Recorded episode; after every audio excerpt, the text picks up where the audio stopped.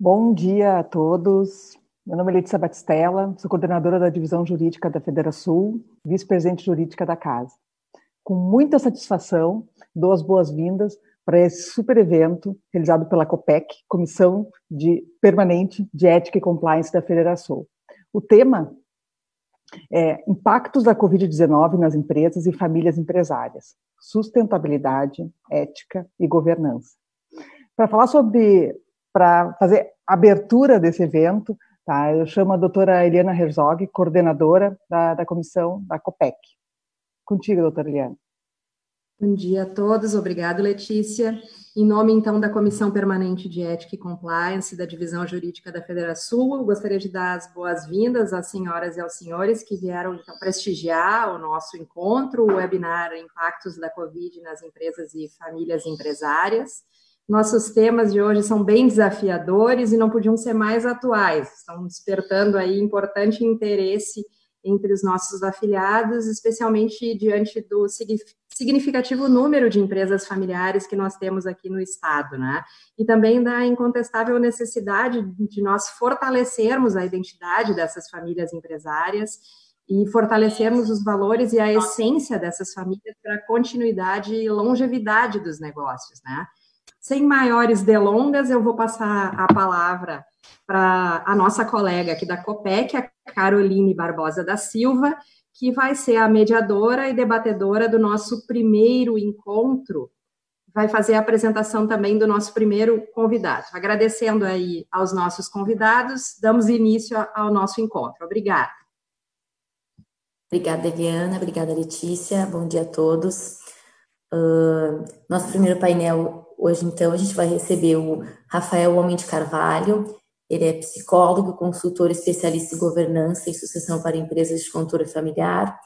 Ele tem formação em consultoria para empresas familiares pela Fundação Nexa em Barcelona. E para conselheiro de administração pelo IBGC, é professor da SPM e da Family Business School e sócio-diretor da Solve de consultoria e da Latam Business uh, Family.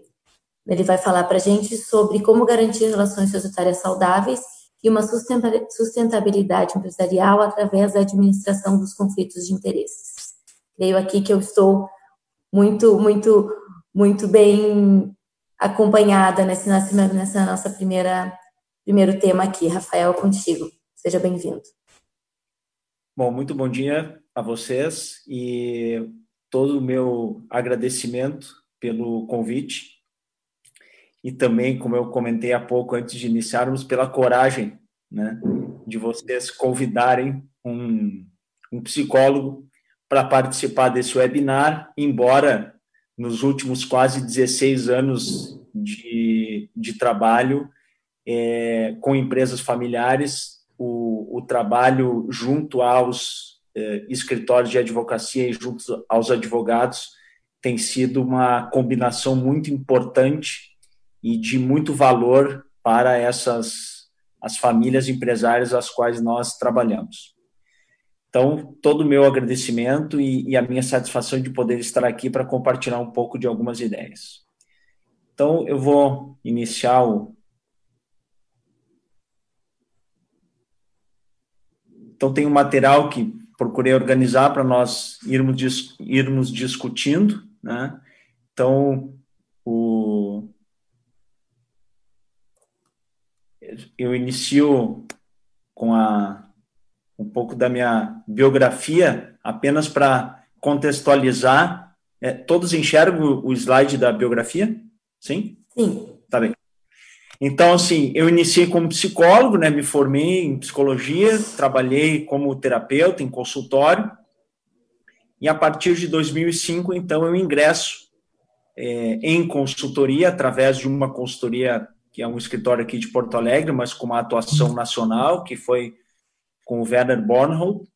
E por oito anos, então, trabalhei nesse escritório, ali onde eu aprendi e fui ensinado a como ser consultor né, principalmente para governança, em governança para empresas familiares.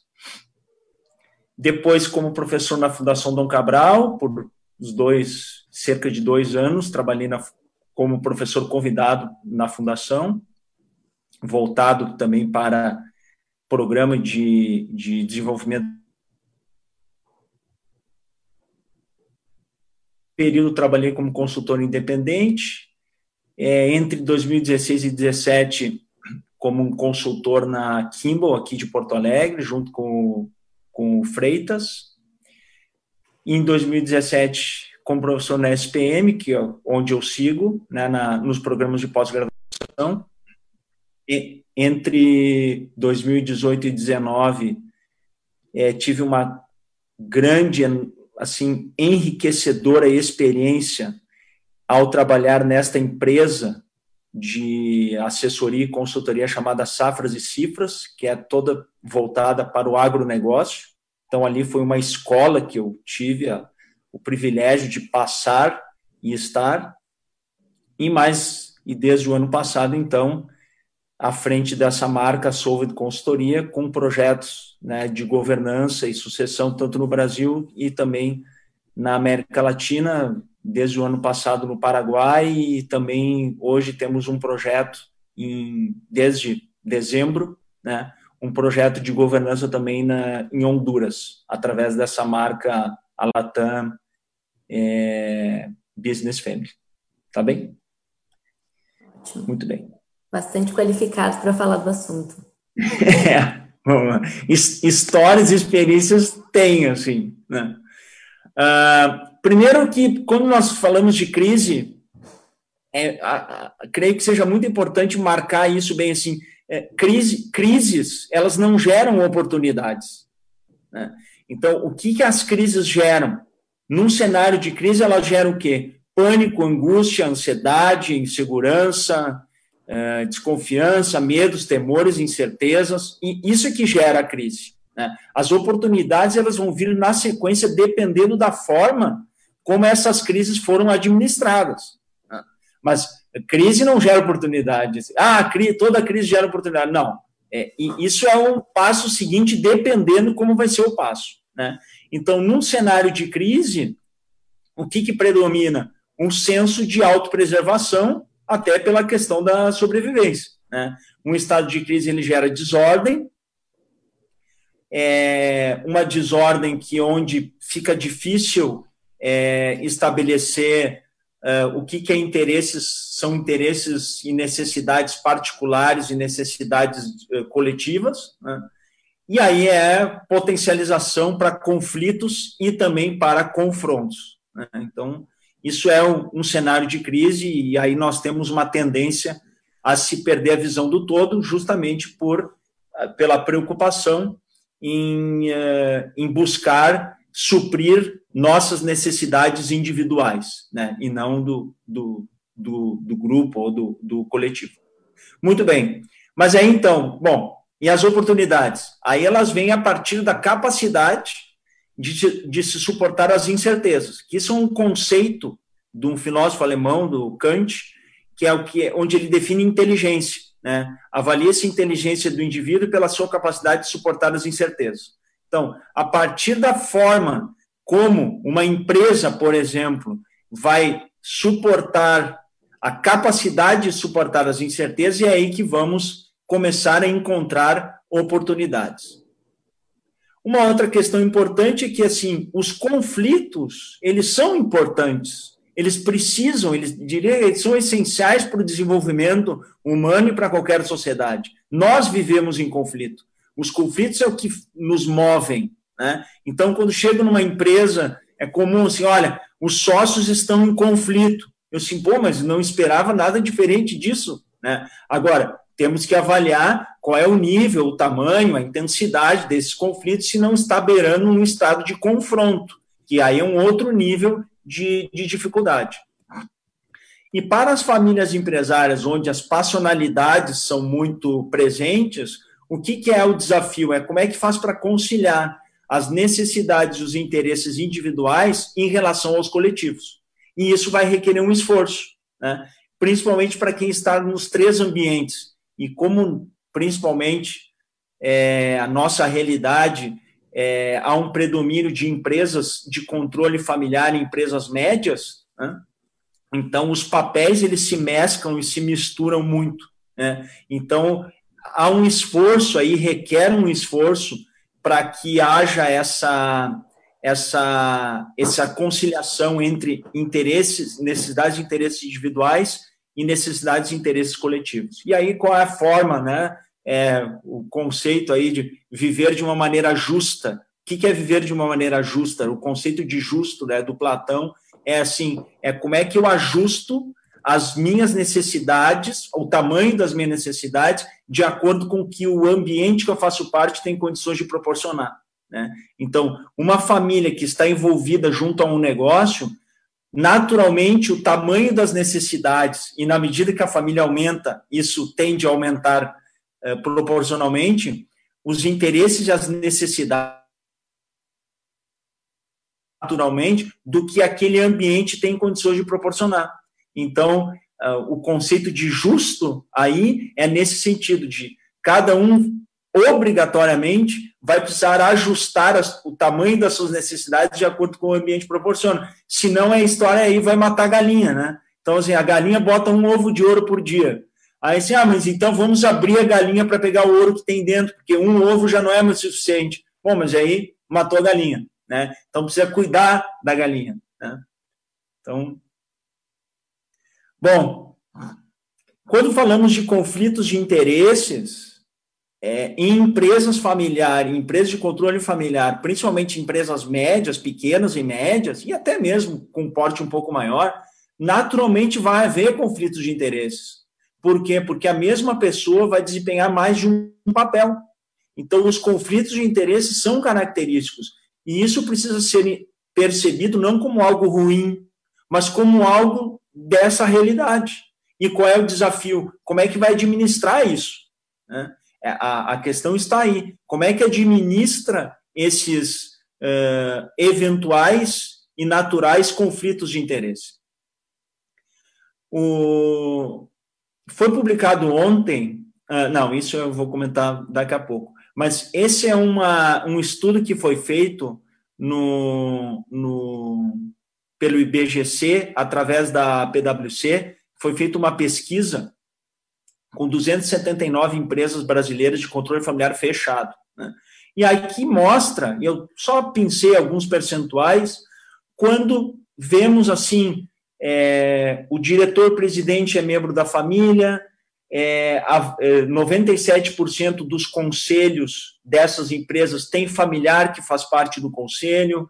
Então, naturalmente vamos encontrar é, um sócio que está no conselho, faz parte da diretoria, o presidente da empresa que foi para ser presidente do conselho por um período ele vai estar com os dois chapéus.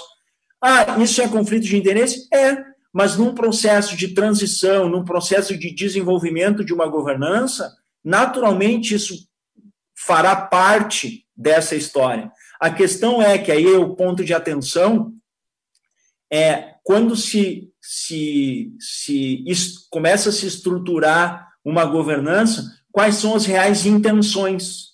Né? Então, os fóruns de governança, ou os órgãos de governança, quais são as reais intenções?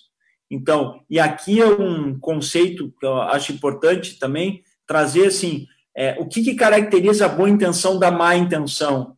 É a, a, a boa intenção, a má intenção é quando eu utilizo alguém ou algo como meio para um fim para mim, sem me preocupar com. Então, estou utilizando para obter uma vantagem para mim. Né? Isso é o que caracteriza a má intenção. Já a boa intenção é quando o fim está ali em si mesmo. Né? Então, eu não vou usar um meio, alguém como meio para um fim para mim. O fim está em si mesmo. Então, criar um conselho, fazer parte de uma diretoria, é, é, qual, quais são as reais intenções de se criar isso? E se a intenção for agregar e gerar valor para o negócio, preservar e proteger o patrimônio, bom, aí talvez a gente consiga é, entender que estamos falando de boas intenções e não de más intenções.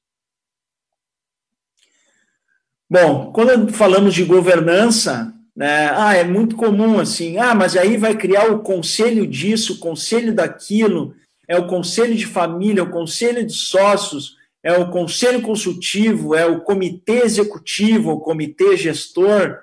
Pô, mas é tanto conselho, tanto comitê, e aí é comum perguntar, falarem assim, pô, mas aí isso aí vai nos travar, vai nos frear, porque vai ser tanta reunião durante esse trabalho de, de, de consultoria que nós não vamos trabalhar, nós vamos viver em reunião, isso vai nos frear, né? Mas aí a pergunta é assim, para que, que servem os freios? Né? E os freios existem para que a gente possa andar mais rápido.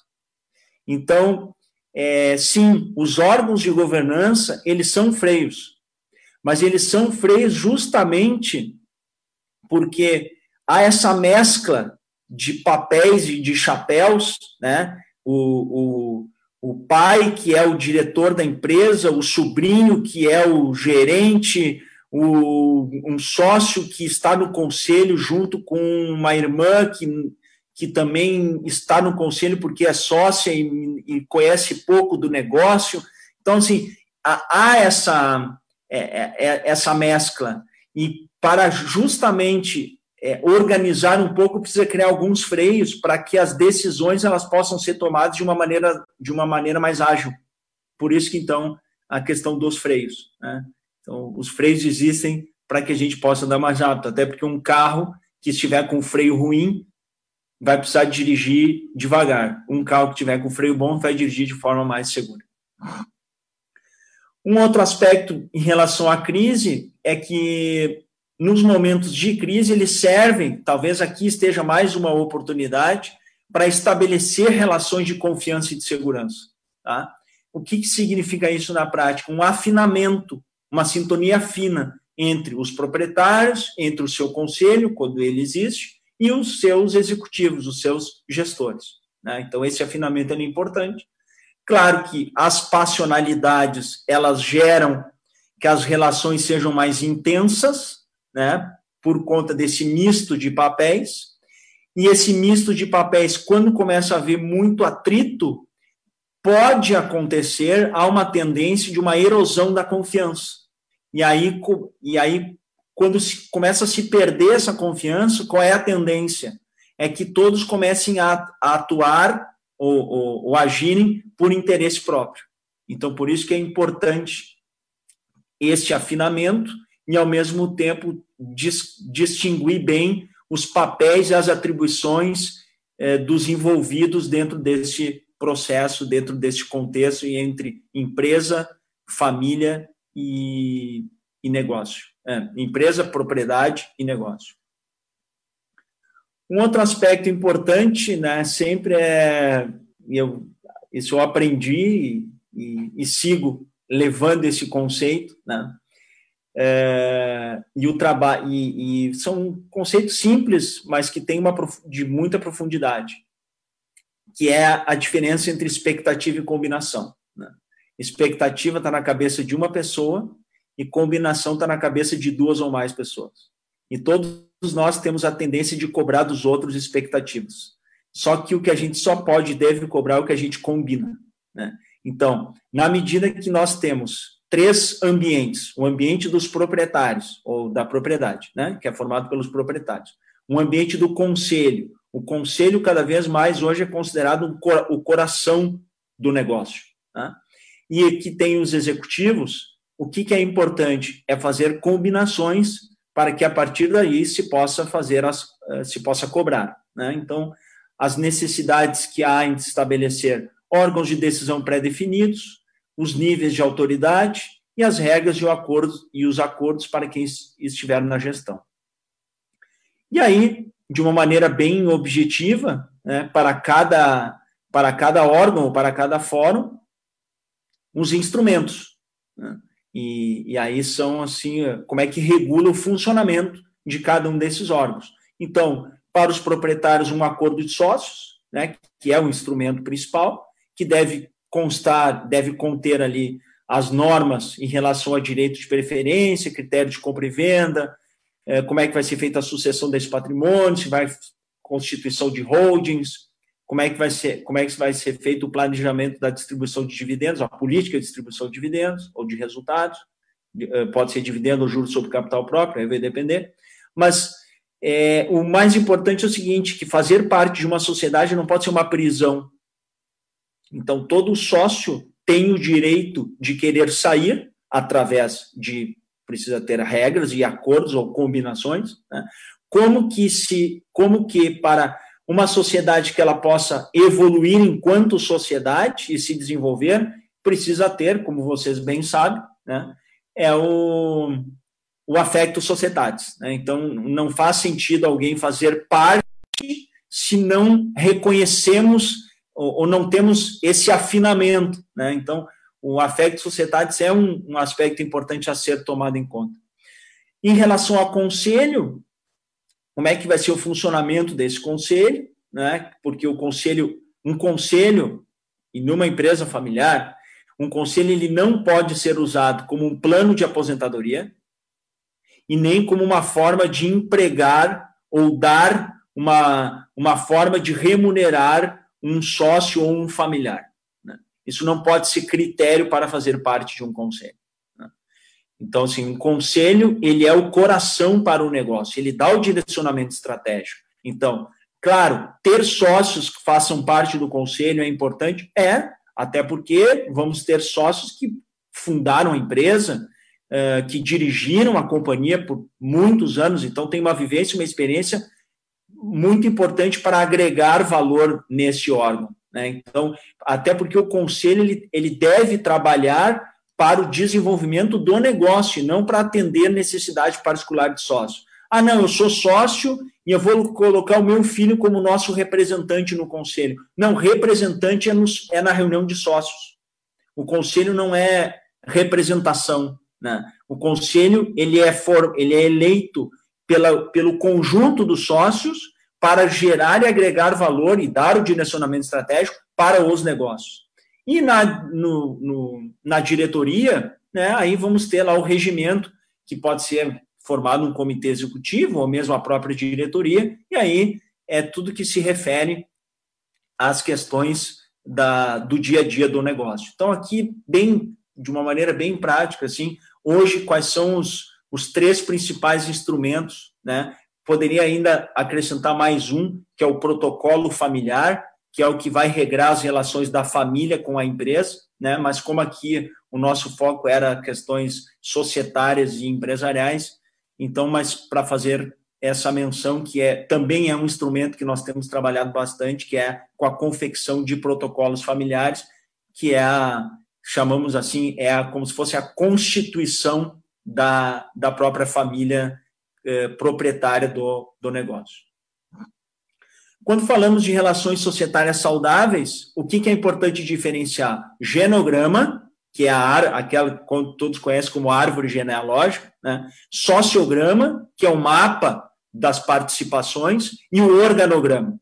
Tá? Então é importante separar isso, né? que são desenhos e são composições distintas é, muitas famílias se pegam no dilema, né, quando nós estamos falando de, das questões societárias e patrimoniais. Ah, o que, que vai acontecer quando o nosso pai não estiver mais, ou quando o fundador falecer, ou quando os fundadores não falece, eh, falecerem e não estiverem mais? O que, que vai acontecer com a questão da, da propriedade? Mas a pergunta pode ser feita de uma outra forma, né? Ela pode ser feita assim, o que, que nós podemos fazer? Então, como isso é uma certeza, né? E como eu aprendi com uma pessoa que eu tive assim ensinamentos muito ricos nas safras e cifras, que foi o, o Sandro Elias, ele sempre dizia assim: olha, pessoal, é a única fila que não tem ordem, né? Essa é a única fila que não tem ordem. Então, assim, é, mas é a certeza que nós temos que isso um dia vai acontecer. Bom, então, como é que nós já podemos antecipar para que, quando acontecer o evento, a, a, o patrimônio ele não sofra mais do que naturalmente a família já vai estar sofrendo com a perda. Então, é, é cuidar de uma maneira antecipada poder também identificar as reais necessidades de todos e direcionar isso para um bem maior. Quando fala bem maior, é preservar o patrimônio e, e muito, a maior parte que eu conheço e trabalho de, com as famílias, assim, olha, o nosso interesse principal é preservar o patrimônio dentro da família. Então, poder criar uma estrutura que possa dar conta disso. E conflitos, como é algo natural do ser humano, né, estar em conflito é estar em pleno desenvolvimento. E aí, sim, qual que é a diferença entre o remédio e o veneno? É a dose. Então, precisa cuidar da, da dosagem, né, do, do nível e do tamanho dos conflitos. Mas conflitos sempre vão existir. E como garantir né, a sustentabilidade de empresas de controle familiar? Aqui foi até, saiu ontem no Valor Econômico, uma pesquisa que foi feita pelo Credit Suisse, que eu achei interessante trazer também, que na pandemia, isso foi feito, essa pesquisa com várias empresas de controle familiar, e na pandemia, é, as empresas que os membros da família fundadora estavam na gestão, elas tiveram um desempenho financeiro maior do que as empresas não que não tinham membros da família na gestão. Ou seja, no momento de crise, a família toma a frente. Né? E aqui vem outras informações interessantes. Né? As empresas de controle familiar elas têm se preocupado mais com adotar critérios sustentáveis, principalmente ambientais, que é essa sigla, né? O E de environmental, então ambientais, sociais e de governança. as empresas familiares elas são mais conservadoras e trabalham com taxas de alavancagem mais baixas, ou seja, elas se endividam menos. Né? E, e, com uma, e sempre com uma estratégia de investimento de longo prazo e aí isso gera o quê? Uma maior estabilidade. Então, eu sou um defensor e eu levo a bandeira das empresas familiares sempre, né, porque eu acredito muito na força e na capacidade dessas empresas. E, e claro, elas têm as suas idiosincrasias que precisa dar conta, né? Mas para concluir, Carolina, assim, ah, para mim o que, que, eu, que, que eu aprendi de tudo isso nesses quase 16 anos? Que pode trazer e implementar a melhor governança das melhores cartilhas, mas o que vai depender vai ser o, o êxito, vai estar na, na forma de como vão agir os seus governantes. Né? Então, a governança ela tem, ela precisa ter os seus governantes nas três esferas, né? E aí, assim, é, a, a, forma de governar é o que vai determinar o êxito e a possibilidade do, do longo prazo e, e dos resultados e, e, e, de uma família ser reconhecida como alguém ou como uma instituição que contribuiu para o desenvolvimento, né, é, tanto econômico como social da sua, da sua comunidade. Muito bem, Rafael, muito obrigada. Achei excelente a, a tua contribuição para o painel. E tenho alguns pontos que eu concordo muito contigo, principalmente esse, esse último, né? E a gente pode ter um melhor programa de governança e compliance, mas se os governantes não estiverem dispostos a, a cumpri-lo e a, e a, de fato, acredito eu, implementá-lo e efetivá-lo, né? A gente vai ter mais um belo documento no papel, mas que na prática talvez ele não seja tão efetivo quanto sempre se espera. Uhum. Eu tenho alguns questionamentos para ti, uh, que é o seguinte: eu percebo, né? E aí, se eu estiver errado, por favor, me, me corrija, mas que também é, nas empresas familiares existe um, um, um, muitas vezes um conflito de gerações, né? Nós temos ali o sócio fundador temos o, geralmente uma geração ali depois dele que também está tá, tá trabalhando na empresa, pode ser filho ou sobrinho, enfim, muitas vezes até, até netos, né? Que, que tem aí algumas, algumas ideias para inovar, tanto a gestão quanto a administração da empresa, e muitas vezes acaba, essas ideias acabam sendo barradas pelo, pelo diretor, pelo, né, pelo, pelo sócio fundador, que muitas vezes, como tu mesmo disseste, também é, é o está no conselho, e como lidar muitas vezes com esses conflitos que, que acontecem, é natural das relações, né? Principalmente familiares, que o mais jovem quer trazer uma ideia mais nova, e aí a gente tem essa ideia um pouco barrada pelo, pelo mais velho, que fala, ah, mas eu, muitas vezes eu fundei essa empresa, eu sempre fiz assim, sempre deu certo, né? E a gente começa, acho que principalmente nessa questão de crise, às vezes esse tipo de conflito ainda é um pouco um pouco mais mais forte, digamos assim, para não dizer mais, né, mais uma, uma luta maior. Como é que isso tem se comportado e como é que tu acha que poderia isso poderia ser lidado de uma maneira mais saudável e efetiva para realmente a empresa ser o bem maior que se que se vise nisso nisso aí? Sim, é, o, sim, é, é, essa é, é, um, é um tipo, né, que nós chamamos, que eu chamo assim, é, é, toda, toda família empresária, ela tem as suas delicadezas, né, e essa é uma delicadeza, né, que tu colocas bem, assim, é um, é um desafio, né, como é que concilia é, o, o, o conservadorismo com a inovação, né, então, tem alguns, alguns aspectos, como vimos agora aqui no, nesse material, né, é, permite uma visão mais de longo prazo. Mas o ser conservador não significa que tenha que parar no tempo. Né? Então, então, assim, é, pode, pode manter, por exemplo, conservadorismo na, nas finanças e, ao mesmo tempo, inovar no que se refere à questão de produto, tecnologia, a forma de gestão do negócio. Né? Então, como é que lida com isso? É mostrar que não é uma coisa ou outra, é uma coisa e outra, né? Então, eu tiro o ou e ponho o e. Então, mostrar para esses fundadores que sim, que tem, que tem elementos dessa história de empreendedorismo, essa história empresarial que deverão sim ser serem preservados e, e a geração que se soma entender isso e reconhecer a importância dessa história. É, é, é, comum acontecer em reuniões assim, ah, porque se fizesse isso, se o pai tivesse feito aquilo, se tivesse feito, a gente estaria muito melhor. Sim, poderiam estar melhor. Como poderia não também não ter nada, né? Então o que foi feito foi feito da maneira que foi possível ser feita. Então, o que, que é o importante? É aprimorar o que já existe. Então, é, é, é, é, desenvolver e gerar valor em cima do que já existe. E aí, assim, o que, que deve ser preservado e, a partir do que for preservado, o que, que pode ser inovado e até mesmo renovado. Entendi, com certeza. É, eu acredito que, como todas as relações familiares, né, as empresariais familiares são, são bem mais, mais uh, delicadas nesse aspecto, até porque se vive a empresa dentro de casa, se vive a empresa na empresa, acaba se vivendo a empresa em todos os, todos os momentos, né?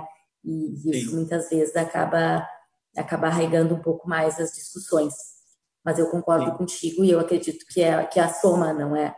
A soma do, da, do conservadorismo com a inovação e a fim de que realmente se a, a, empresa seja o bem maior e a perpetuação da empresa no tempo, né? Porque creio que as empresas quando têm a administração familiar, ninguém quer que a empresa feche, né? Eles querem que netos, bisnetos e, e todo todo mundo mantenha e, e siga essa, essa empresa. Muito bem, acho que da minha contribuição seria isso. Achei a tua contribuição muito boa, muito obrigada. Uh, não temos aqui do público, por enquanto, nenhuma pergunta. Então, acho que posso passar para a Eliana para seguir a condução dos trabalhos. Rafael, muito obrigado, agradeço muito. E foi uma honra que eu dividi contigo esse, esse, esse momento. Como te disse, acho que eu sou bastante entusiasta desse tema e realmente acho que trazer um psicólogo aqui para nossa discussão foi, foi extremamente acertado. Agradeço muito, muito obrigada. Eu que só tenho que agradecer, muitíssimo obrigado.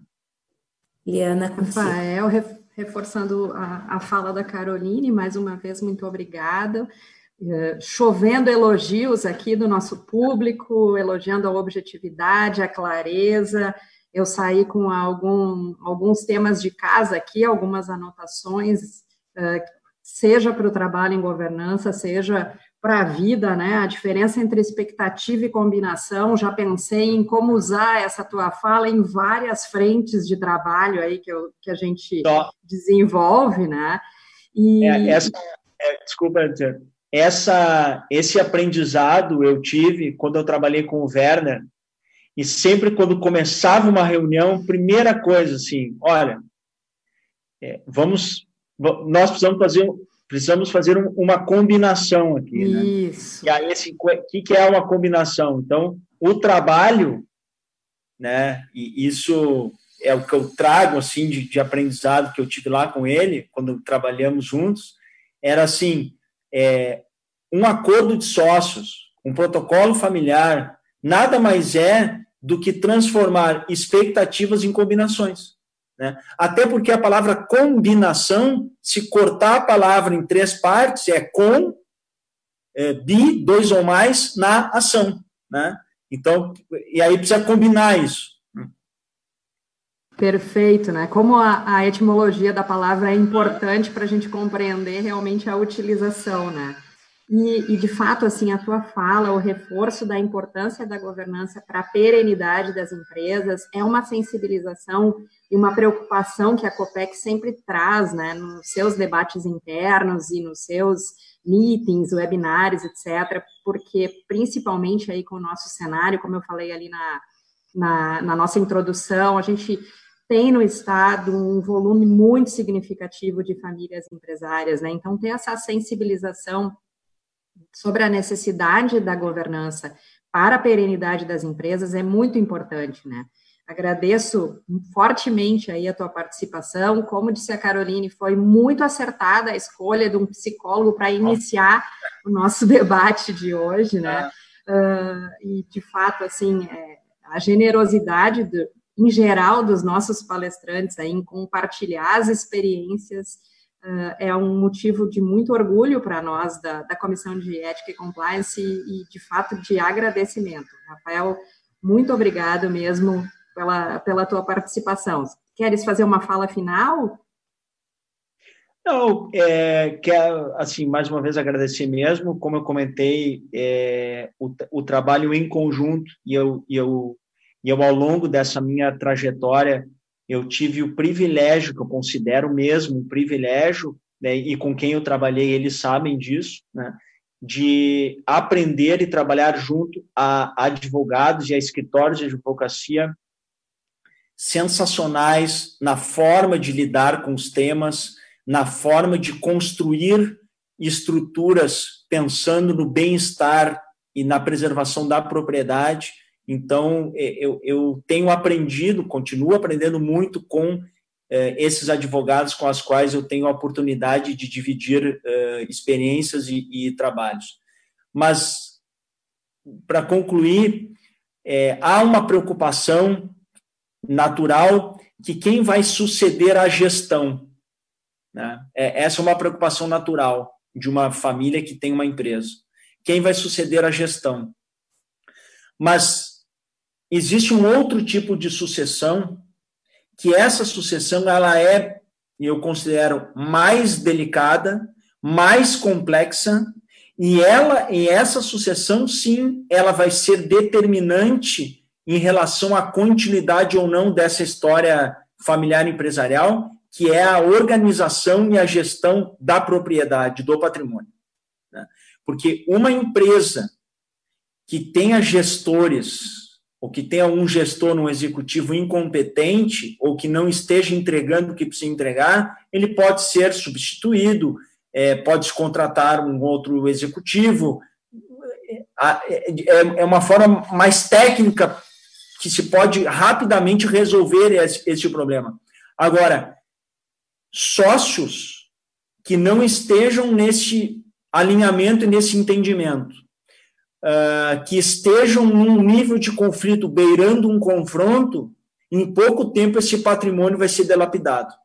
Então, a, a, possibilidade de continuidade de uma família que possui um negócio é que ela possa cuidar e organizar muitíssimo bem e tomando todas as medidas para preservar esse seu patrimônio.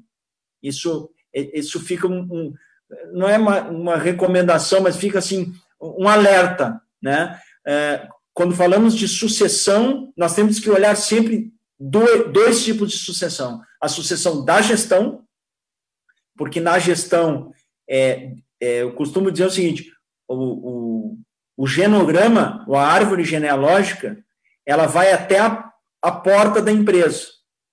a partir da porta da empresa para dentro é organograma, não é mais o genograma. Né? E, e, e aí são relações de, de cargos e, e, e, posições dentro da empresa. No patrimônio, não é, faz, é, fazer parte do patrimônio não importa a qualificação e a formação, porque todos, por exemplo, são herdeiros de um patrimônio.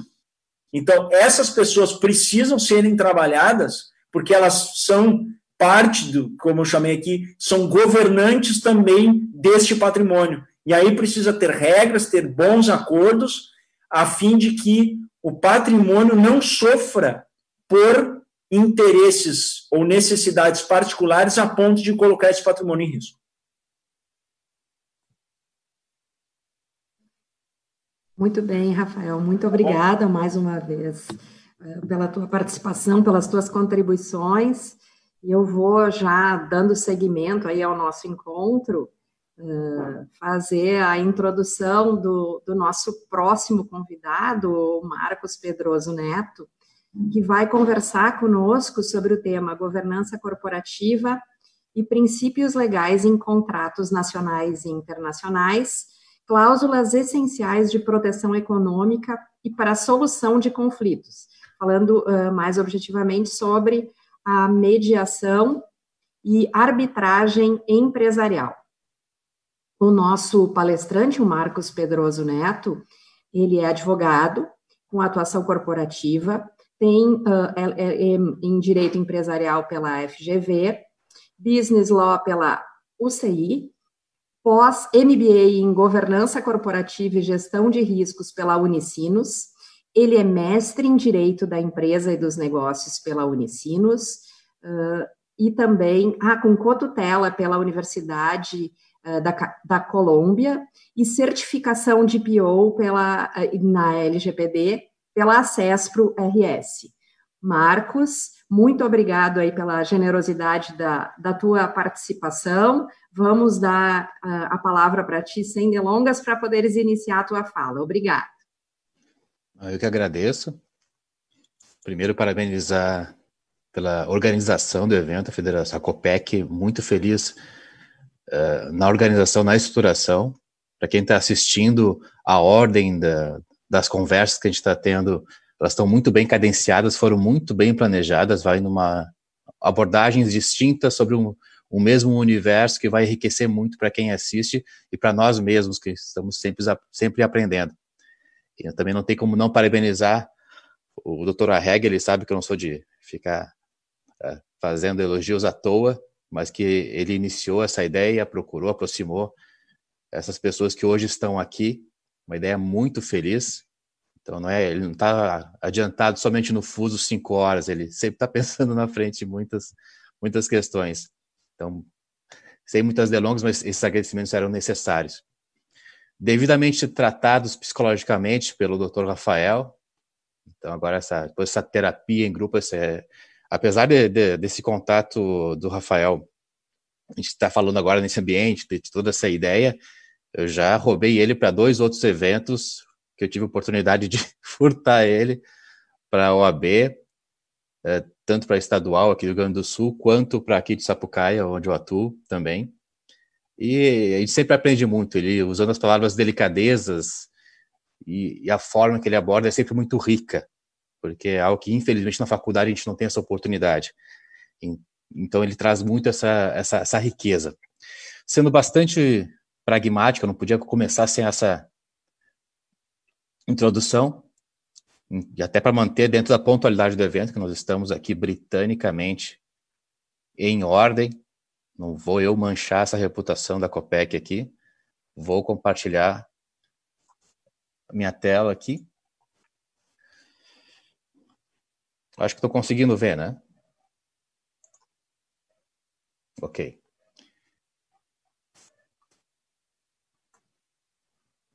Maravilha. Deixa eu ver se eu pulei alguma coisa.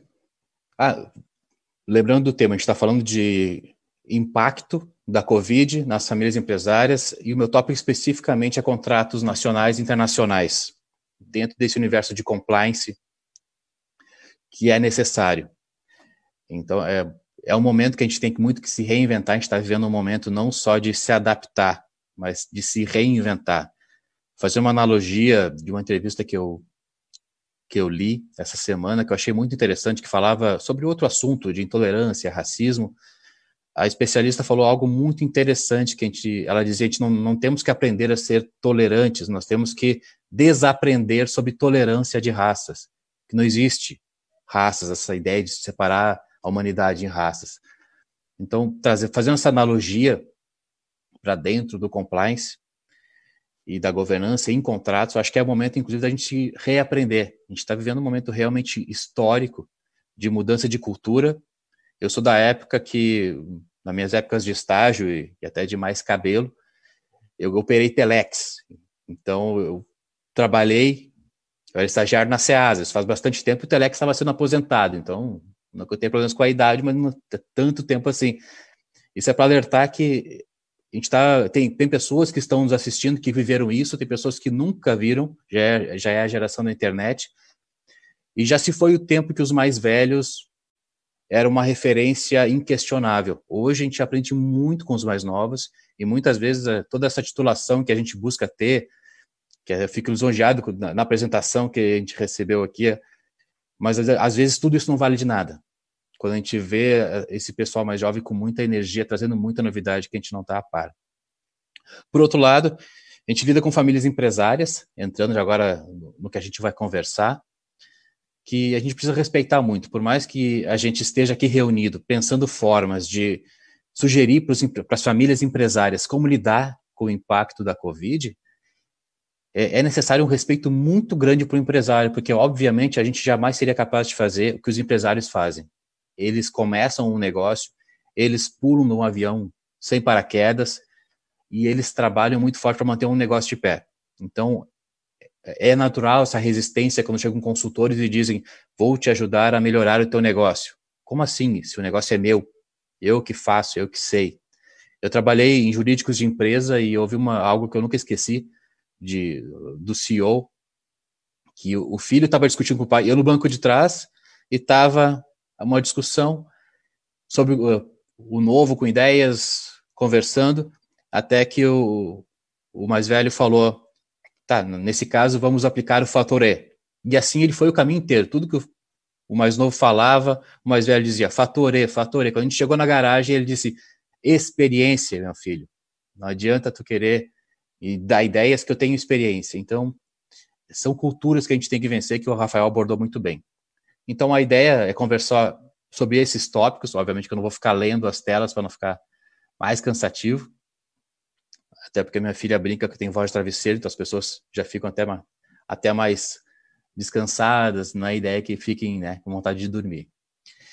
Então, uh, vão ser temas bastante práticos que a gente vai abordar aqui mas devido à necessidade de a gente rever contratos, não um pedaço de papel físico ou eletrônico que serve para firmar obrigações. Contratos é onde a gente estabelece ali as regras, premissas básicas de governança e compliance, que nada mais é que conformidade. E a gente precisa lembrar também que a gente não está falando nada novo aqui. Ah, o compliance ele já vem da área bancária da Europa, dos Estados Unidos, bancária e de seguros, desde as décadas de 50 e 60 agora que o direito está começando a lidar com de uma forma mais prática. E é importante a gente falar de uma forma mais básica, porque infelizmente tem muita histeria, muito modismo quando se trata de um assunto tão importante como é compliance governança. Isso é extremamente necessário, porque infelizmente eh, quando vira uma moda as pessoas acabam querendo aplicar nas empresas como se fosse uma receita de bolo, e não funciona assim. A gente precisa respeitar as empresas, a cultura delas e se adequar. E, pegando o gancho do Rafael, a gente tem a importância do trabalho multidisciplinar. Hoje a gente vive uma, no, uma nova realidade que a gente, os advogados, só eles não conseguem desempenhar esse trabalho de uma forma plenamente satisfatória. Precisamos de psicólogos organizacionais, precisamos de economistas, dependendo do segmento da, da empresa, Precisamos, inclusive, de profissionais. Se eu vou para uma indústria química, preciso do engenheiro químico consultor. A gente precisa trabalhar com muitos braços, né? Uh, esse material é um link do Prezi. Eu depois disponibilizo para vocês aqui. A vantagem desse, desse formato Prezi é que ele é um link online, ou seja, se eu atualizar ele daqui a um ano e o pessoal daqui a um ano clicar, ele já está atualizado. É uma adaptação, inclusive, de uma aula que eu dou na Unicinos, quando sou convidado para falar sobre contratos empresariais nacionais e internacionais. Então, vamos pegar isso e colocar na prática agora. Desculpe, me estendi um pouquinho. Isso aqui é um pensamento que eu gosto de colocar, que é, vem de um, de um professor que fala de regulatório, que diz do nosso dever. Então, não é importante que a gente fale sobre a busca de soluções dentro da conformidade, é nosso dever. Então, mas obviamente não, não vamos ler todo esse texto. Depois eu passo para a COPEC e, o pessoal, e disponibilizo para o pessoal com calma dar uma lida ali. Governança em contratos. A nossa maior referência legislativa em governança em contratos e compliance vem da Lei 6404, que é a lei, de, a lei das SA que é onde mais se trata sobre regras, como funciona conselho de administração, conselho fiscal, como funcionam as assembleias. E no artigo 116 ele traz essa palavra governança. Então, é a nossa primeira referência legislativa com relação ao compliance, que nada mais é que conformidade, estar de acordo com as normas e com as leis e com os regulamentos de determinado ambiente, pode ser tanto nacional como internacional. Nós temos famílias empresárias que atuam não só dentro do território, mas são muito fortes, inclusive aqui no Rio Grande do Sul e em outros países, com presença muito forte, inclusive. Mas é, é o peso da família empresária. Então, essa referência legislativa começa na 6404. E aqui eu faço uma referência da, da importância dos contratos. Qual é a ideia dessa nossa conversa? Olhar contratos de forma diferente.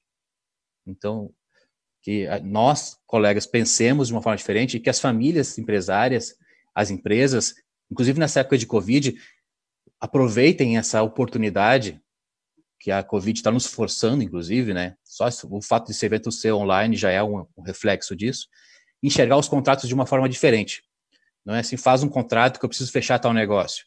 Esse contrato ele vai ser, inclusive, uma ferramenta essencial para prevenir conflitos que eu vou abordar no final, que vai ser um gancho, e aí sim que o especialista Jorge Huerta vai falar com muito mais propriedade, mas que eu vou abordar no final. Prevenir conflitos. Eu já atuei como juiz leigo e eu escuto, escrevo muito nos cursos da Juris, principalmente, que mais vale um mau acordo do que uma boa demanda.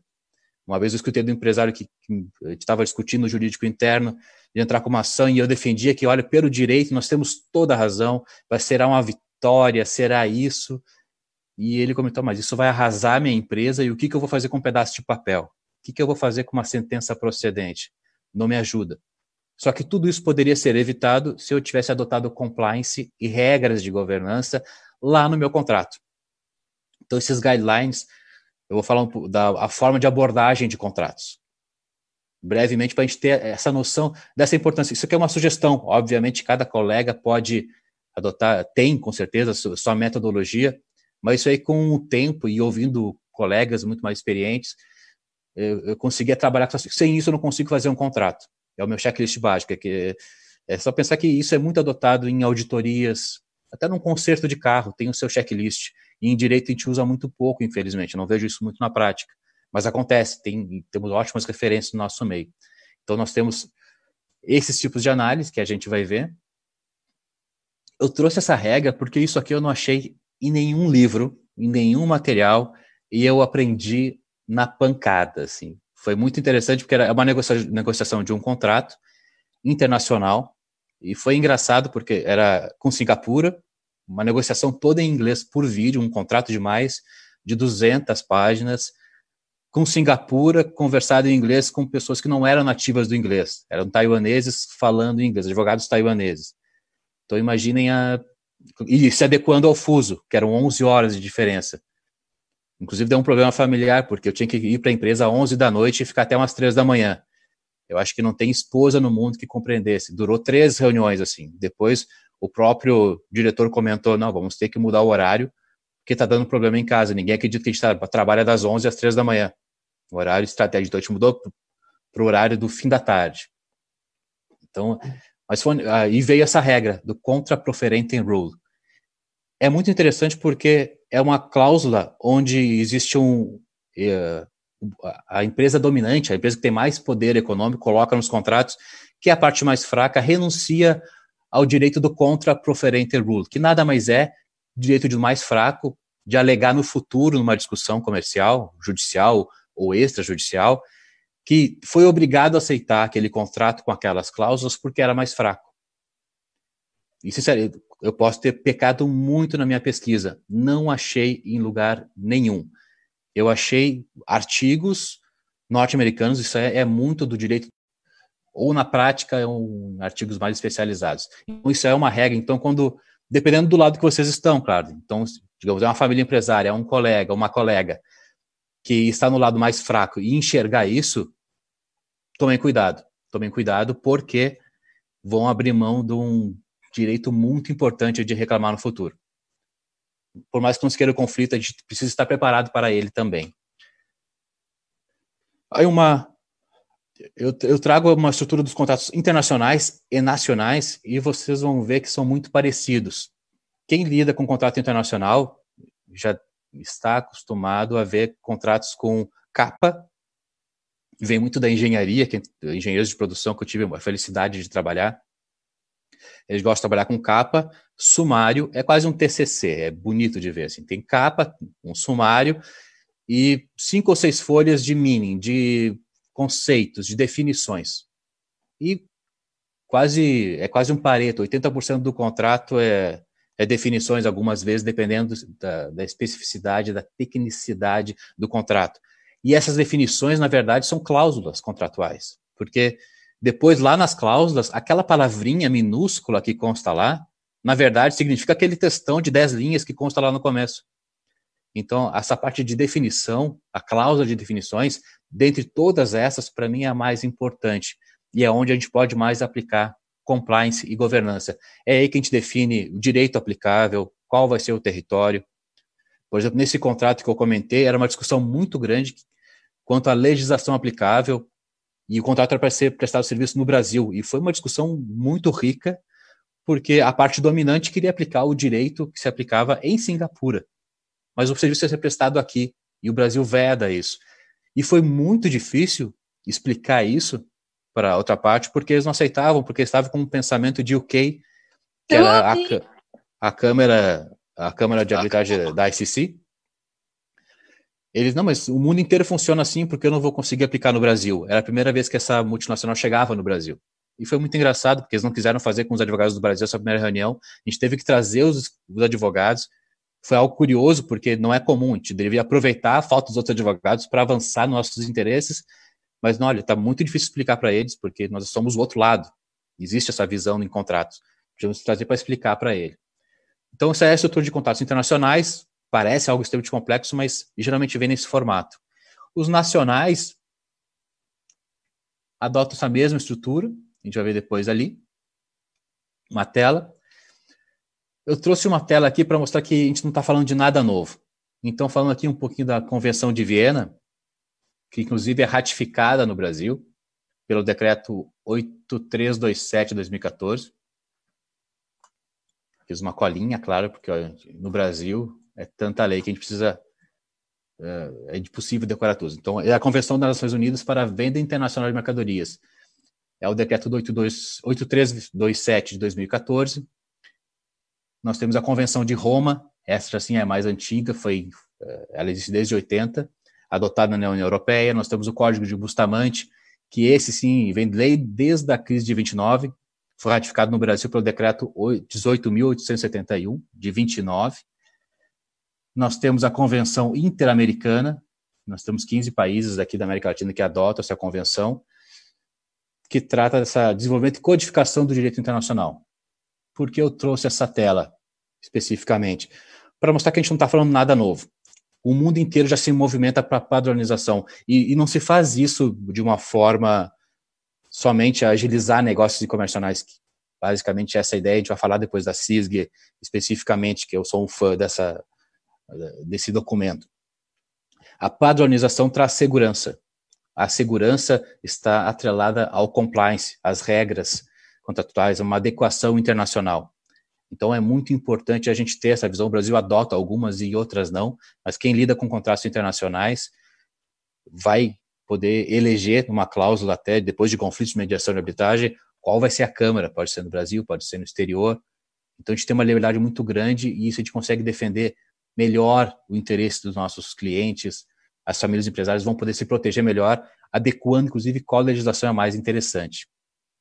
Os princípios a gente vai ver com mais detalhe depois.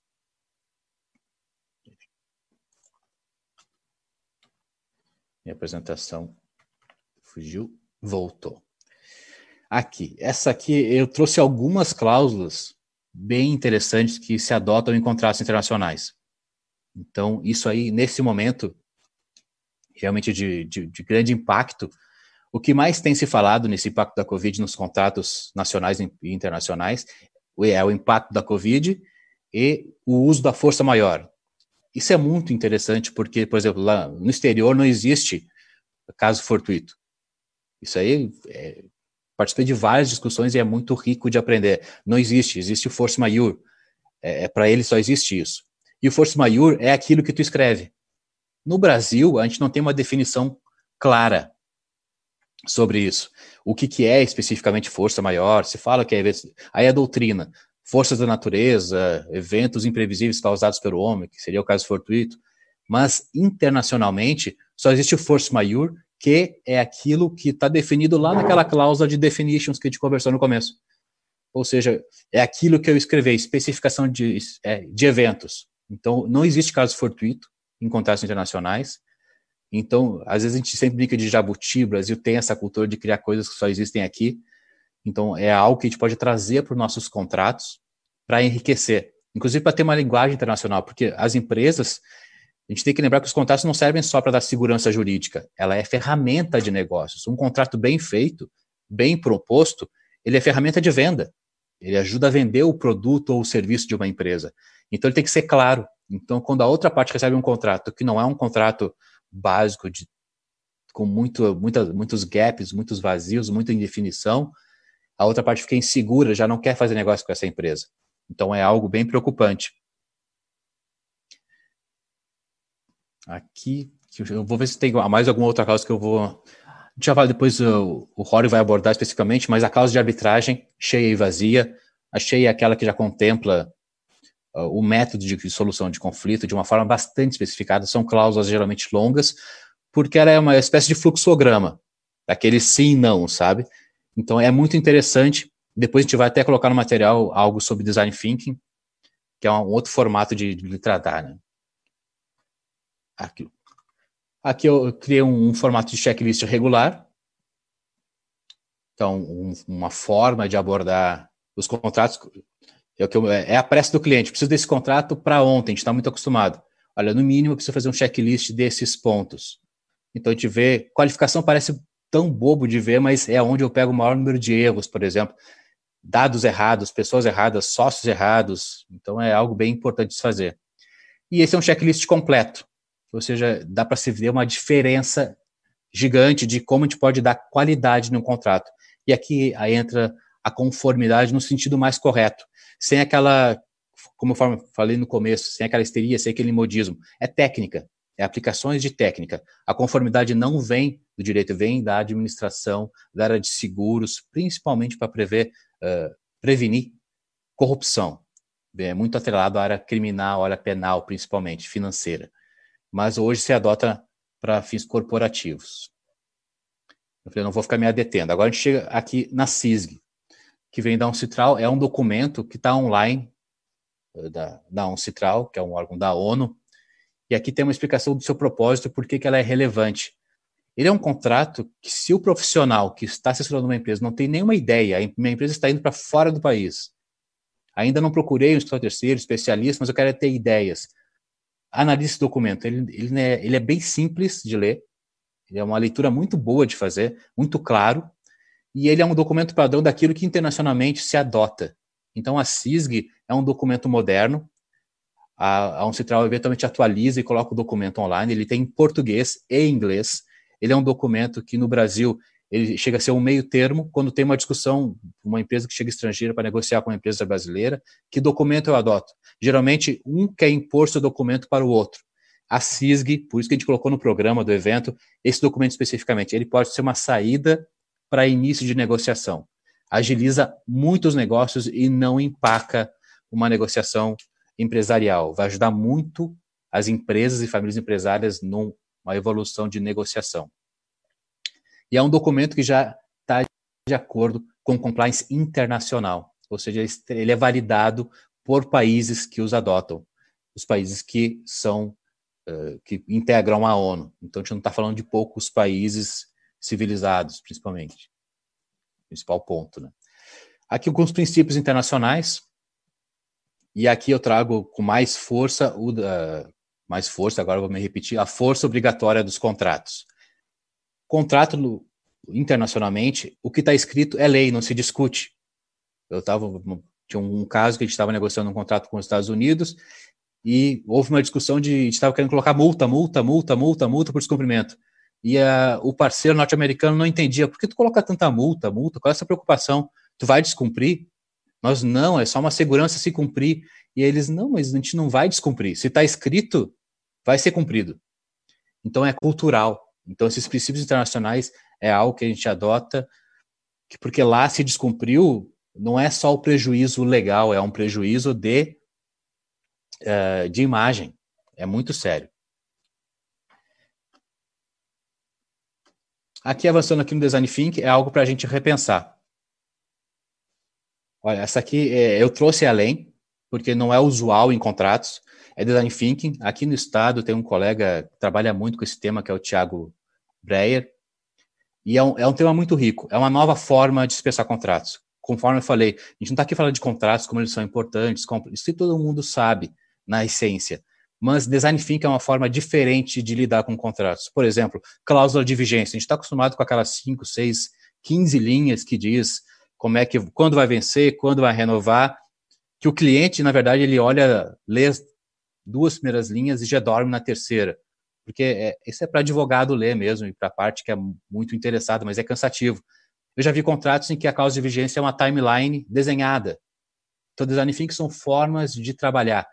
Então, de novo, não é novo, é o direito se apropriando de, com muita felicidade, porque não tem nada de arte se apropriar do que é bom. Design thinking vem, vem muito forte, no direito está sendo muito aplicado já vem da, da, da área de design, de arte e de marketing, muito utilizado, que é imagens. As imagens falam mais, não é só um clichê, isso é fato.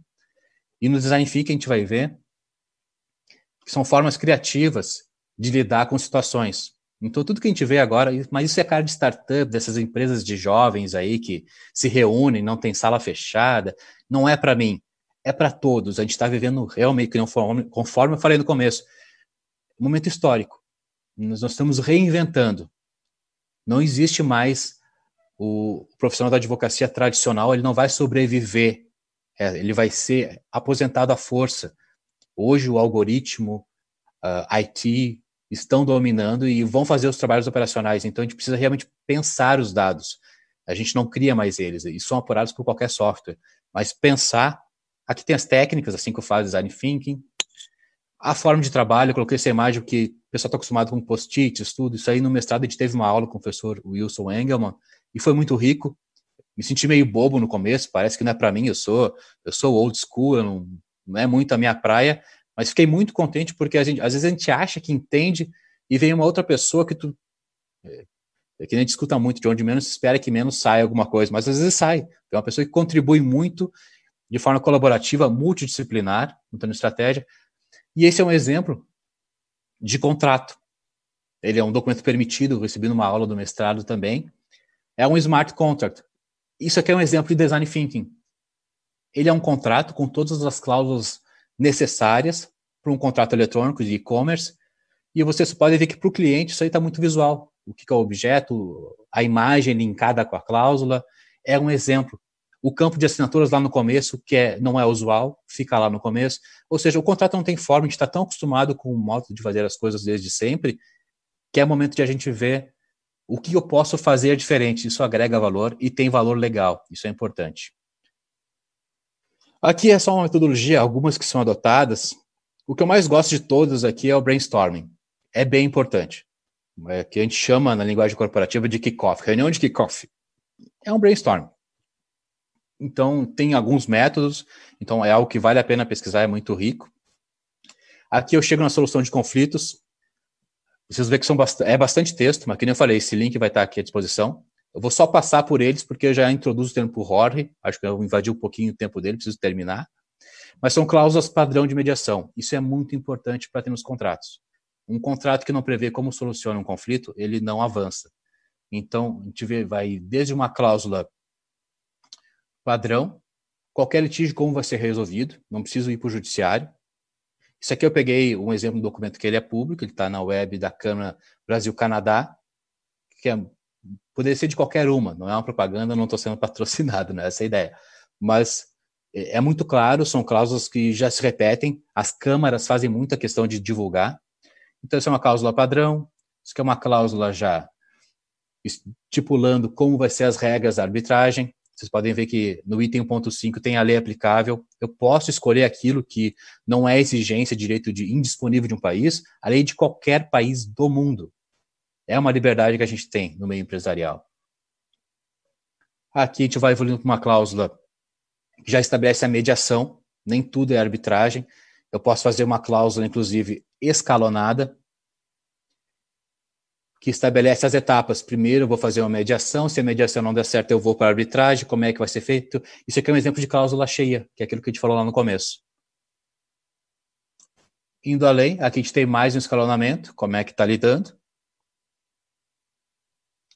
Eu falei, não estou preocupado com passar assim, a leitura, que depois esse material vai ficar disponível para a Copec, para passar para quem tiver interesse. Então, vocês podem ver que é bem completo e por mais que eu não queira ler tudo para o cliente, ele já sente segurança. A Lei 9307 já é aplicada, ou seja, se der problema, o que, que a gente faz? Vai para uma solução extrajudicial. Nada contra o judiciário, mas a gente sabe como o judiciário está assoberbado e atolado de problemas. Aqui é uma coisa que eu gosto de colocar sempre, essa crônica de arte, por mais que a gente fale de escrever, escrever muito, tem essa crônica do Armando Nogueira que fala de escrever é a arte de cortar palavras. Não vou contar toda a história aqui da crônica, mas acho, é, recomendo que leiam. Mas significa o seguinte: escreva só o necessário. Escreva. O contato ele pode ser longo, mas é importante que cada linha dele, cada palavra dele, faça sentido. Então, a arte de escrever e cortar palavras não se repita. Por isso que quando eu mostrei lá a estrutura dos contratos internacionais, que equivale aos nacionais também, pode ser adotado. E é muito importante os definitions. Se eu defino lá, eu não preciso repetir depois. Isso é técnica de contrato. Isso facilita. Quando o cliente olhar e tiver dúvida, mas você não entendi o que é isso, vai lá. É um dicionário do contrato. Aqui eu coloquei uns dados de contato, vai ficar ali. Mas eu encerro com, com, essa, com essa mensagem. Agradeço e fico à disposição aí do pessoal.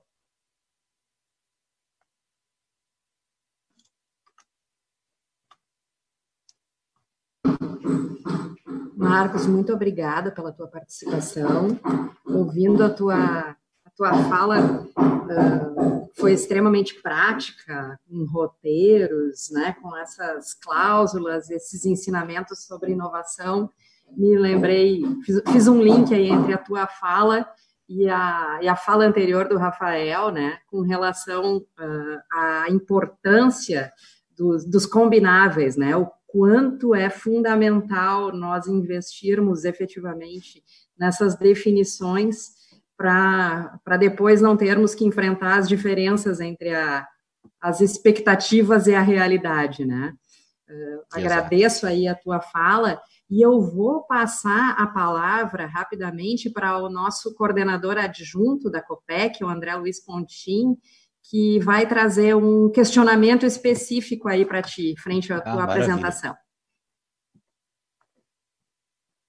Tudo bem, Marcos?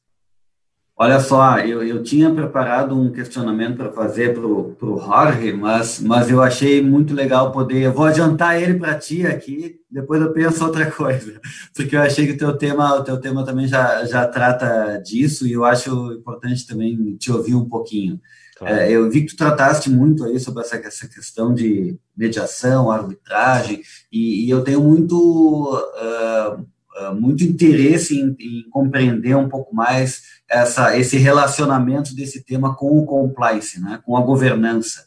Uh, tu colocaria esse, esse tema, né, mediação e arbitragem, como uma forma de tratar os riscos que foram identificados no, no dentro do, do, sistema de gestão de compliance, dentro dessa lógica de, de sistema de, de gestão de riscos também, eu, eu, acho que né, dentro da, quando a gente fala em compliance, a gente fala muito ali em, em formas de tratar o risco, então reduzir, transferir, evitar, aceitar o risco, e me parece que mediação e arbitragem seria uma forma da gente, seria uma maneira da gente começar a, a tratar esses temas também muito ligados ao risco. Mas, enfim, vou passar a palavra, nós já estamos quase dentro do, do tempo do Jorge, e queria dizer que, que, que a Maria Alice, que, tá, que também participaria dessa mesa, está aqui conosco, mas ela está com uma dificuldade ali na câmera, então eu toquei aqui a palavra para gente, a gente adiantar, mas agradeço também a, a participação da Maria Alice aqui no nosso evento. Não, maravilha, sendo bem objetivo, te agradeço a pergunta. Com certeza, a solução de conflitos uh, Claro, não é o momento mais adequado de se colocar numa negociação de contratos, mas deveria ser o primeiro ponto. Esse é, bom dia, vamos fazer negócio, vamos discutir conflitos. Não é oportuno, mas deveria ser, porque é com certeza um mapeamento de risco. Eu participei de, reuni algumas reuniões até um mês passado, em que eles me pediram justamente isso. Olha, Marcos, já me vê o quanto, se era uma startup, já me vê o quanto isso pode me render de processo no futuro na justiça, ver um mapeamento, de quanto vai me custar por provisionar, colocar no meu budget, deu, deu tá, vocês já pensaram em fazer mediação e arbitragem? Então, se encaixa perfeitamente, reduz sensivelmente os riscos. Obviamente que tem o seu custo maior de começo, mas ele encerra ali. O, o árbitro ou o mediador, eu vejo como lado positivo, eu faço uma autocrítica para nós advogados, não é necessariamente alguém do direito, é, geralmente é um engenheiro, alguém ligado, um especialista, vai jogar com muito mais uh, assertividade, com clareza e com objetividade o problema em questão. Então, ele já reduz sensivelmente, inclusive, projetos. Além do que, quando a gente estabelece a mediação arbitragem, essas câmaras de mediação e arbitragem, elas já adotam práticas de compliance. Então, digamos, tu tem um, um double check. Eu vou aplicar compliance. Quando tu adota tu praticamente terceirizou o teu compliance para alguém que já trabalha. Por isso é importante escolher uma boa câmara. É, é, também virou modismo também. Modismo é bom porque significa que é algo que está repercutindo. Isso é, é, não é negativo. Mas tem que se filtrar o que é bom e é ruim. Então, peguei uma câmara referência, como poderia ser qualquer outra, tem várias outras. A própria Federação tem uma excelente câmara.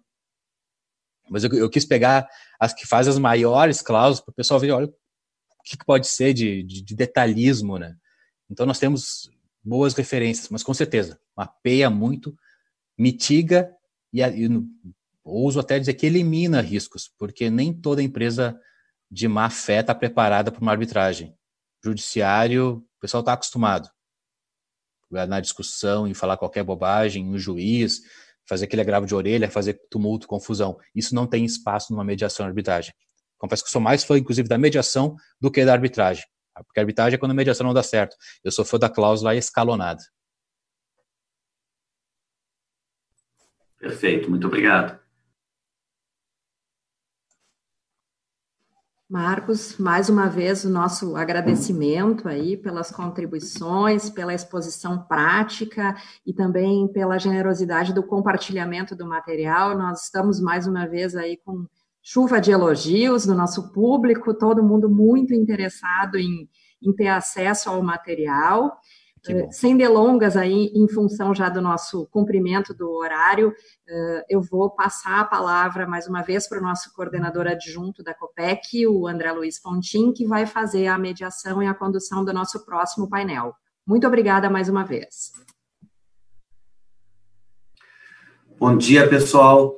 Uh, coube a mim aqui fazer a apresentação uh, do tema que será tratado agora, compliance e prevenção de riscos nos contratos e relações comerciais entre clientes e fornecedores para garantia de pagamento e entrega de produtos, negociar, uh, mediar e litigar em arbitragem. Só o título já me deixou assim extremamente uh, impressionado e querendo ouvir o quanto antes nosso palestrante. Nosso palestrante é o Dr. Jorge Huerta Goldman, uh, consultor de companhias, investidores, governos, empresas estatais, organizações internacionais e universidades, com atuação em direito comercial e investimento, mestre em direito pelo Colégio da Europa, na Bélgica, e Universidade de Arizona, nos Estados Unidos, e doutor em direito pela Université Neuchâtel, em, na Suíça. Eu gostaria só de complementar, porque eu eu conheci também o Dr. Jorge e, queria dizer que ele né, é diretor executivo e fundador da TILPA em Genebra. Uh, vocês podem conhecer muito mais sobre o currículo, o histórico profissional do Dr. Jorge na página da TILPA. Gostei muito ali do, do material que tem ali na página a, a formação dele é, é, extremamente relevante, né, lecionando sobre esse tema e, e, principalmente trabalhando nesse segmento de consultoria né, há muito, muito tempo. Eu acho que a gente vai poder ter uma palestra, uh, um, material, um debate muito bom. Uh, então, já passando a palavra, buenas tardes, Jorge, seja bem-vindo. Uh, nós entendemos bem o idioma espanhol eh, solo le pedimos que hable un poco despacio. Muchas gracias y le paso eh, a palabra. Muchas gracias. Eh, una disculpa que no hablo portugués. Me encantaría hablar portugués y me encantaría vivir en, en Porto Alegre porque adoro Brasil como país, su cultura, su comida y varios elementos. Entonces espero tener la oportunidad de, de, de ir a visitarlos. Eh, mi nombre es Jorge Huerta Goldman, soy mexicano, vivo en Ginebra, Suiza, eh, y bueno, tengo 20 años trabajando en, eh, en negociación y en litigio comercial internacional. voy a hacer una, compartir la pantalla. Uh, tengo una presentación PowerPoint. Eh, están viendo la pantalla ahora, ¿cierto? Sí, perfecto.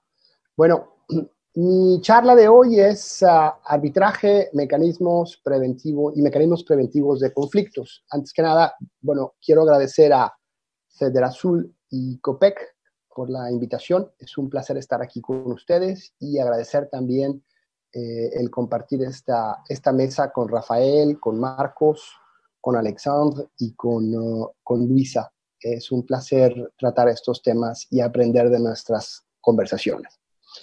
Eh, mi, mi, charla de hoy uh, tiene tres puntos. Voy a abordar el problema, eh, voy a presentar un breve caso práctico para entender más o menos cómo podemos eh, eh, introducir la herramienta del arbitraje en nuestros contratos y ventas. Y al final haré una especie de resumen final de los elementos principales. Puse aquí un ring de box porque este tema es decidir en qué ring vamos a pelearnos en caso de que haya un conflicto.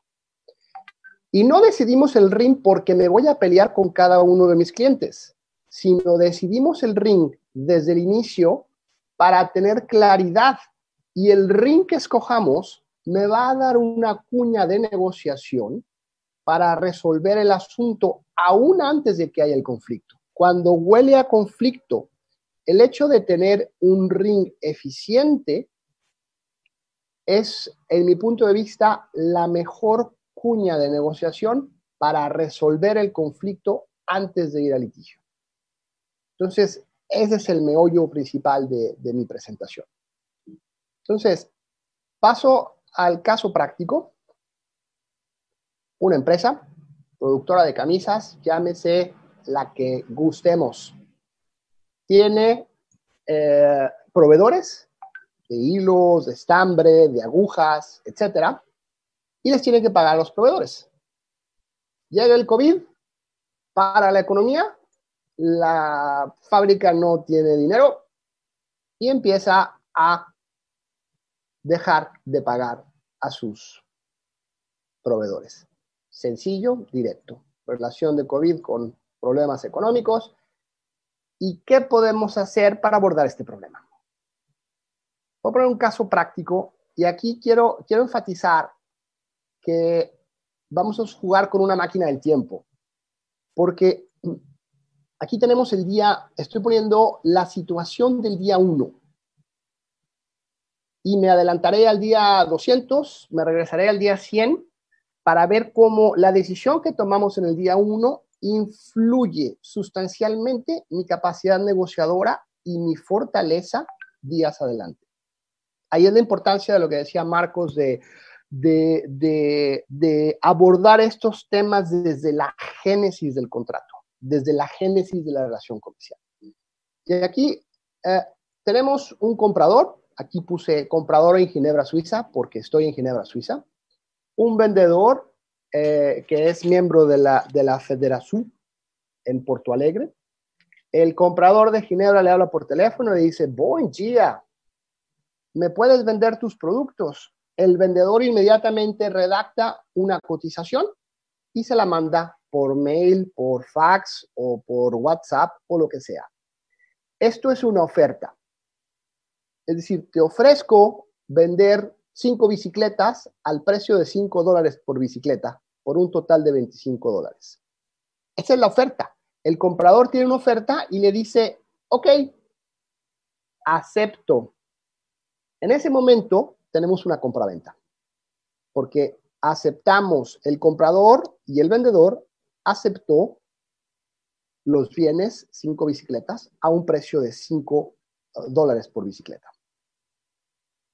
Y aquí tenemos una... Perdón, estoy acomodando mi... y aquí tenemos una, un punto importante, que es en el Génesis. En la cotización de la empresa brasileira Verde Amarela de Porto Alegre, en la cotización, ¿tiene una cláusula arbitral? ¿Sí o no? Y en la cotización decimos bicicleta de tal característica, con precio, con entrega, con pagos a 30 días, con etcétera, etcétera. Y así como punto que tenemos de condiciones específicas de venta, de costo, precio, puerto de entrega, etcétera, podemos poner una cláusula arbitral o podemos poner una referencia a las condiciones generales de venta de la empresa, donde viene una cláusula arbitral. Entonces aquí hay una decisión de la política de la empresa de Porto Alegre para decir, ¿quiero poner arbitraje o no? y les voy a decir qué es lo que sucede si decide que sí o que no en caso de un conflicto. Entonces, pasamos a la siguiente. Máquina del tiempo y nos adelantamos al día 180. Son seis meses después de que, de que generamos esta venta, de que la empresa de Porto Alegre mandó su cotización y la empresa de Ginebra aceptó. Se cerró una venta. 180 días después, tenemos al comprador en Ginebra al vendedor en Porto Alegre y el comprador en Ginebra no paga. O oh, no entra porque a lo mejor no hace el último pago o se retrasa. El vendedor de Porto Alegre habla con su abogado y le dice qué puedo hacer. Y aquí estamos en un escenario donde es sin cláusula arbitral. Es decir, en la cotización del día 1, el vendedor de Porto Alegre no puso cláusula arbitral. ¿Qué pasa si no tienes una cláusula arbitral? ¿A qué ring te vas a ir a pelear? A la corte estatal. ¿A cuál corte estatal? Bueno, el vendedor, el abogado del vendedor tiene que decidir en dónde va a demandar al comprador. Si en la corte estatal de Puerto Alegre o en la corte estatal de Ginebra, Suiza. Entonces, a lo mejor una reacción, eh, si yo soy abogado de Puerto Alegre, eh, conozco muy bien los tribunales de Porto Alegre y digo, en Porto Alegre vamos a hacer pedazos al comprador de Ginebra. Vámonos al, al, foro de la Corte Estatal de Porto Alegre. Eh, muy bien, ganamos en Porto Alegre, hacemos pedazos completamente al comprador de Ginebra en el Tribunal de Porto Alegre, pero después ejecuta la sentencia del juez de Porto Alegre en Ginebra como dicen, como decía mi abuelita, que Dios te proteja, porque va a ser extremadamente difícil que un tribunal de Ginebra te ejecute la sentencia de un tribunal de Porto Alegre. Otra opción que puede hacer es, vamos a demandar en el Tribunal de Ginebra. Bueno, para ello habrá que conseguir un abogado litigante en Ginebra que pueda llevar el caso. Y si la empresa vendedora de Porto Alegre, perdón, hay una, hay una ambulancia, si la empresa de Porto Alegre vende a Ginebra, vende a México, vende a España y vende a Estados Unidos, quiere decir que el pobre abogado de la empresa de Porto Alegre va a tener que buscar eh, eh, abogado en Ginebra, si tiene un problema en Estados Unidos, un abogado en Estados Unidos, si tiene un problema con las ventas en España, un abogado en España. Le van a hacer la vida imposible al pobre abogado que lleve este caso dentro de la empresa de Porto Alegre. Eh, además, los procesos de la Corte Estatal pueden ser largos y complejos, sin hablar de corrupción e ineficiencia. Y no estoy diciendo corrupción e ineficiencia en nuestros países como México o como Brasil, sino que países europeos en cortes estatales tienen una eficiencia muy fuerte. Y hay dos niveles ahí, eficiencia y ah, eh, corrupción. Opción número dos, estamos en el día 180 la empresa de Porto Alegre sí puso una cláusula arbitral en la oferta. Es decir, la oferta decía, te vendo cinco bicicletas rojas de tales características a 5 dólares por bicicleta y todas las disputas que se generan en, este, en esta compra-venta se van a ir en la, regla arbitral de ta, ta, ta, ta, ta, ta. Igual, mismo problema, al día 180 no paga, el vendedor eh, eh, de Porto Alegre le pasa el expediente al abogado, el abogado toma el expediente y dice, desde Porto Alegre o el abogado que pueden tener un abogado en España o en donde quieran, el vendedor puede iniciar el procedimiento arbitral. Y este procedimiento arbitral es preparar la demanda, la, firma la empresa de Porto Alegre y se manda por DHL o por mensajería privada a la casa administradora de, de, arbitraje. Y esa casa administradora de arbitraje le va a notificar al comprador en Ginebra que, tiene, que hay una, un procedimiento arbitral en su contra conforme a la cláusula arbitral que estaba en la cotización del día número uno.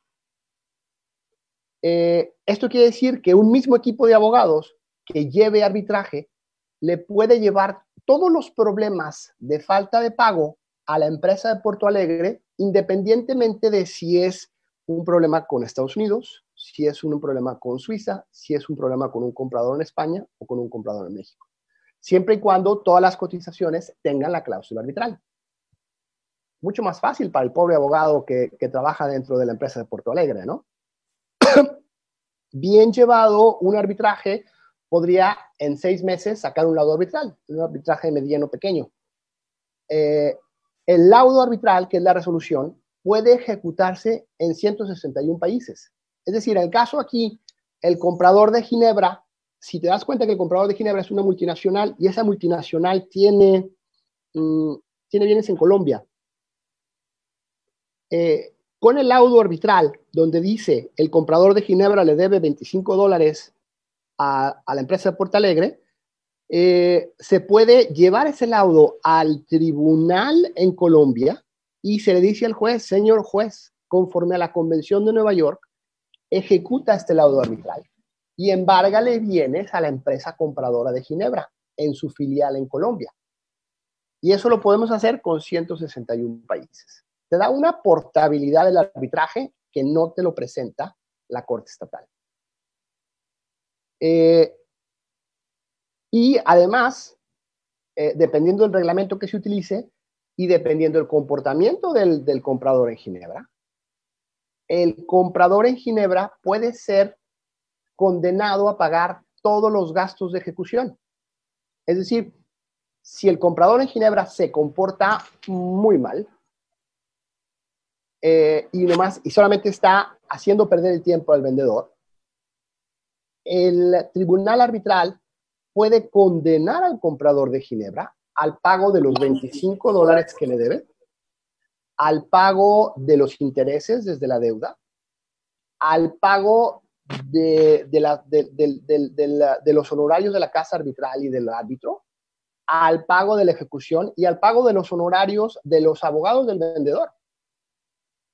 en un caso extremo. Entonces quiere decir que el, comprador de Ginebra va a pagar los 25 más, el más, más los gastos del litigio, va a acabar pagando 35. Eh, eh, eh, o cuando menos la sentencia, el auto arbitral va a decir el comprador de Ginebra debe 45. Paso al siguiente laminado. En la máquina del tiempo nos regresamos al día 100. Es decir, ya vimos lo que, lo que se tiene que hacer en el día 1, que es la, el génesis de la compraventa. Ya vimos qué es lo que sucede en el día 180, seis meses después, cuando ya está la disputa. Y nos estamos yendo al día 100, que es donde empieza a oler a que hay retrasos en los pagos. El vendedor de Porto Alegre se está dando cuenta que el comprador de Ginebra no trae ganas de pagar. Entonces, ahí podemos empezar con algún mecanismo suave, que puede ser negociación. Entonces el vendedor de Ginebra le pide una sesión de negociación al comprador y dice, oye, vamos a sentarnos a negociar, ya vas tarde, no me has pagado esos 25, 25 eh, dólares. Eh, el tener la cláusula arbitral, para mi punto de vista, es de las mejores cuñas de negociación que puedes tener con tu contraparte. Está trabajando en, una, en la recuperación de una cartera vencida de una empresa pequeña una pyme, empresa pequeña, que era que suministraba eh, productos a una empresa multinacional. La deuda era un millón de dólares. La empresa multinacional le dijo a la pequeña empresa, yo te pago 500 mil dólares si quieres. Y si no quieres, haz lo que quieras. Vinieron conmigo un año después que no podían, no podían resolver la, controversia. Eh, Reviso el contrato y el contrato dice Corte Estatal. Y era Corte Estatal del Distrito Federal en México. Mi primera recomendación al cliente fue, si nos metemos a litigar en la Corte del Distrito Federal Estatal en contra de esta multinacional por una deuda de, un millón de dólares, vamos a pasar 10 años litigando la cuña de negociación del arbitraje no la teníamos. Nos tuvimos que ir por un tema de, corporate social responsibility y nos fuimos contra los, íbamos a hacer, a ventilar la mala contabilidad a los, a los accionistas. La ventaja es que era una empresa muy grande y una empresa muy grande que tiene que ser transparente con sus accionistas y era una empresa europea. Entonces, literalmente redactamos una carta que estábamos a punto de enviar y 12 horas antes de enviar la carta a los, a los, um, a los accionistas de la multinacional, eso fue la cuña de negociación. Nos abrieron la puerta para hablar con el abogado de América Latina para ver el tema específico. Y ahí empezamos a ver detalle con detalle. Pero tuvimos que llegar a ese punto para que abrieran la puerta de sentarse a negociar. No fue la puerta de resolución, fue la puerta de sentarse a negociar. Entonces, por eso es muy importante saber cuál es el ring que rige en esta relación comercial para utilizarlo a su favor. Otra opción es usar conciliación o mediación, que esto es un poco eh, eh, eh, utilizar, es como ir con un psicólogo, literalmente. hago hago relación a la, a la presentación de Rafael.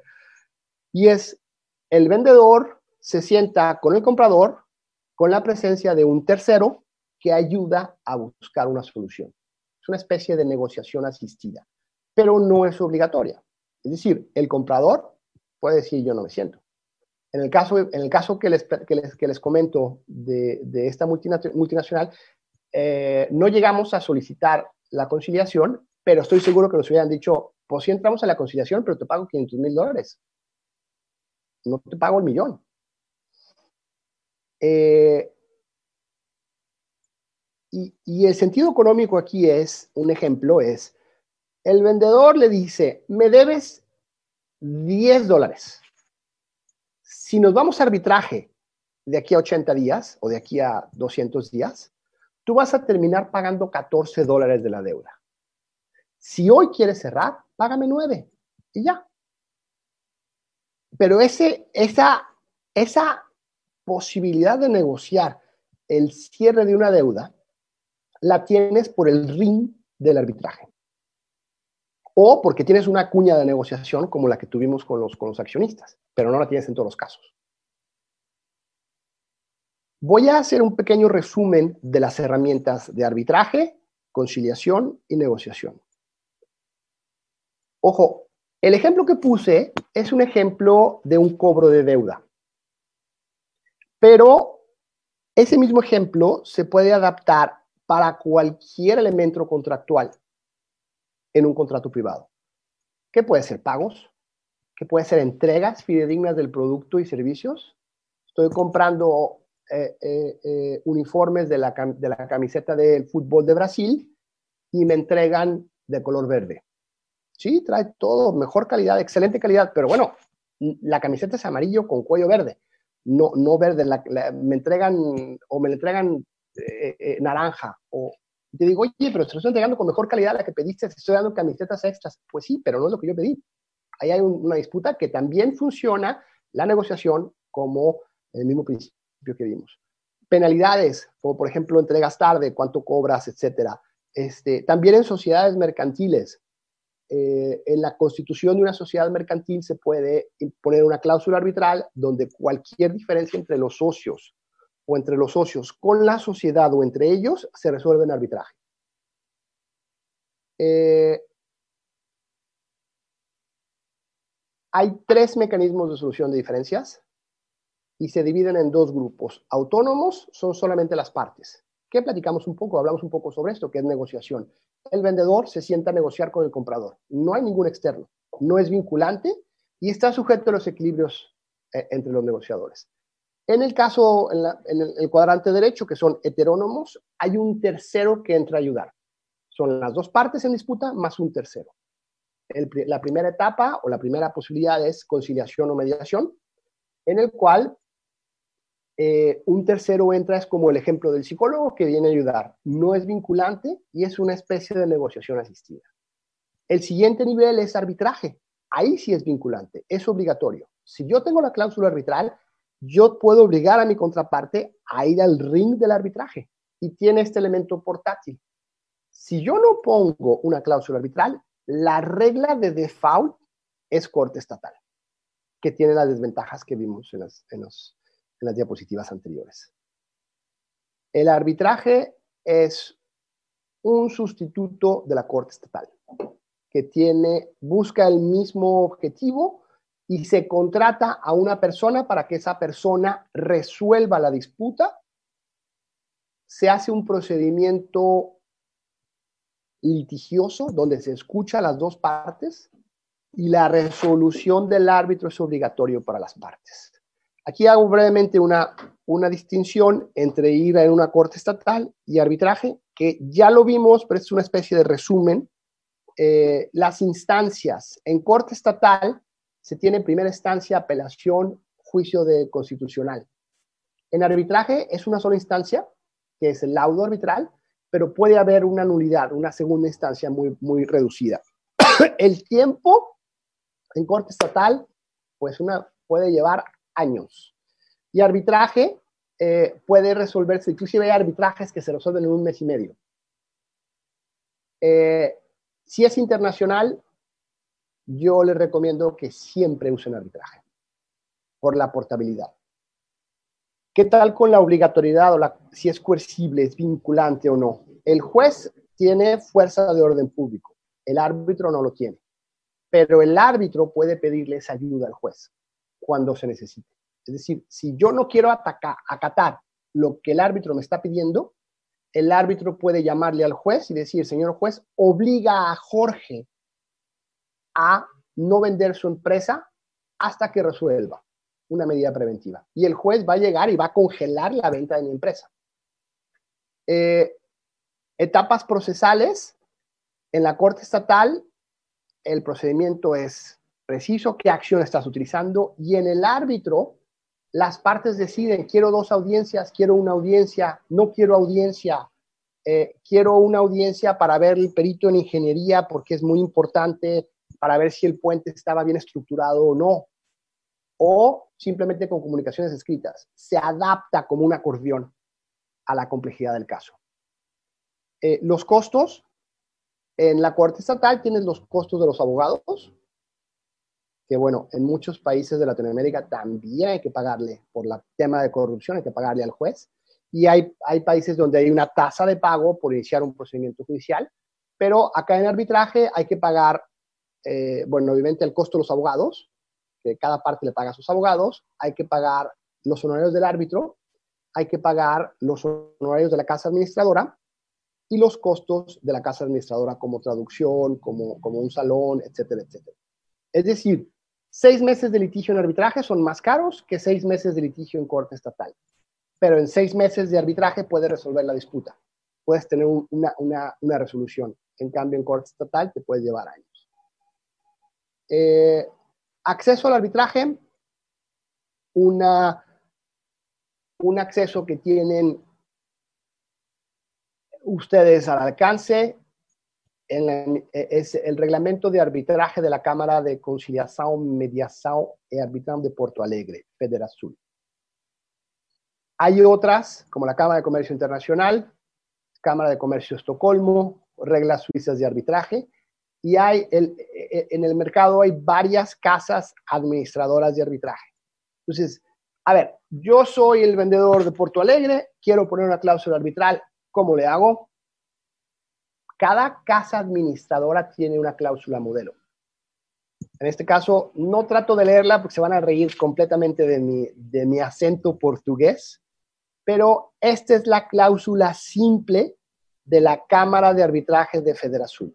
Entonces, si, si, el, si la empresa de Porto Alegre quiere usar la, cama, la cláusula arbitral de la Cámara de Arbitraje de Federación, copia esto y lo pone en su cotización.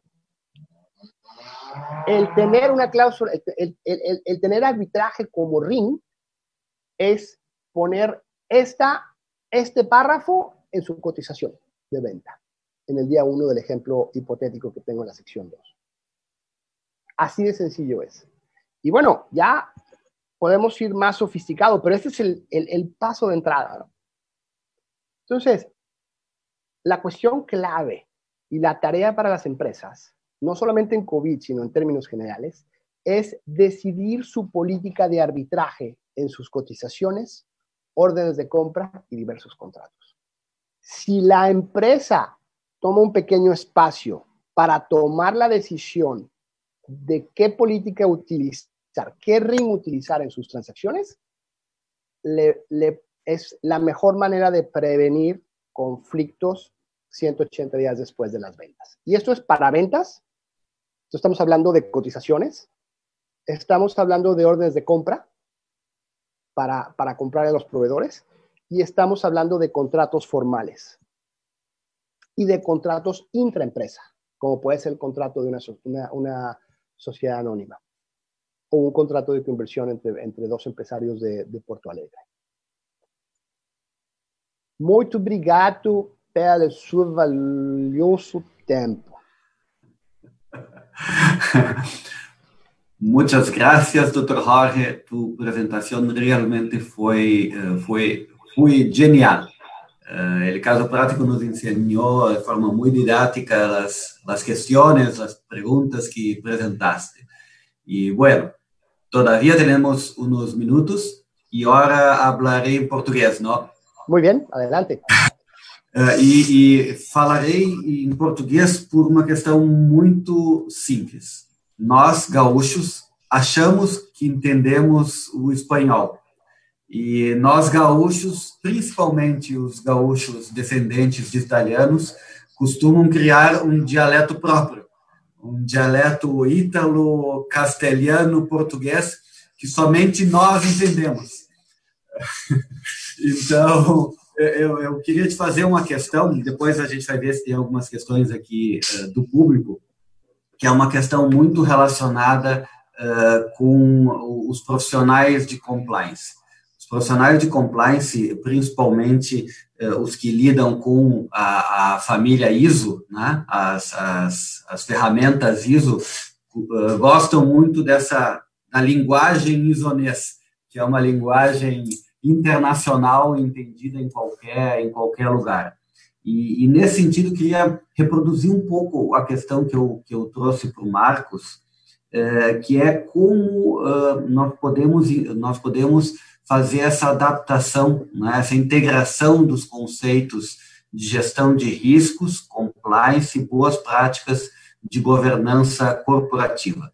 Bom, nós entendemos, nós temos eh, essa, essa questão muito forte da abordagem baseada em risco, né, no objetivo da governança corporativa eh, de, de garantir uma gestão responsável, ética, seguindo a conformidade, e, e, e eu gostaria muito que tu falasse eh, como que nós, se, se existe essa relação e de como nós podemos uh, incluir a, arbitragem, a conciliação, a negociação em, nossas, em nosso sistema integrado de gestão de risco, principalmente relacionando, de risco não, de compliance, desculpe, principalmente relacionando com, com essa gestão de risco, ou seja, a identificação de um risco relevante, o risco de inadimplência, um risco, enfim, relacionado com, com, essa compra internacional e como nós podemos realmente fazer essa ligação com o sistema de, de gestão de compliance. Muito obrigado novamente.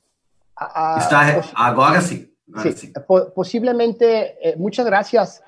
Yo creo que, que eh, el integrar la, las prácticas de compliance en qué ring nos vamos a pelear en caso de disputa, es mucho más sencillo de lo que los empresarios tienden a pensar. La simpleza de incorporar una cláusula arbitral eh, es una oportunidad que es de muy fácil, es muy fácil capitalizarlos. Cada país tiene una legislación de arbitraje. Brasil tiene su legislación de arbitraje. México tiene su legislación de arbitraje. Eh, Suiza, etc. Y en esas legislaciones se permite que las empresas incorporen cláusulas arbitrales por virtud de su derecho a obligarse en temas mercantiles así como yo tengo el derecho a decir, eh, quiero comprar o no sus bicicletas, tengo el derecho a acordar con ustedes que el ring de disputas va a ser arbitraje. Y no solamente, sino que las legislaciones eh, internas de cada país eh, prevén el apoyo del juez para el manejo del arbitraje existe una, un mecanismo de, un mecanismo, ustedes me dicen cómo vamos en tiempo, ¿eh? no, no sé si, pero un, mecanismo, eh, la uncitral que, que citó Marcos, tiene un ejercicio de un producto que se llama ley modelo de arbitraje.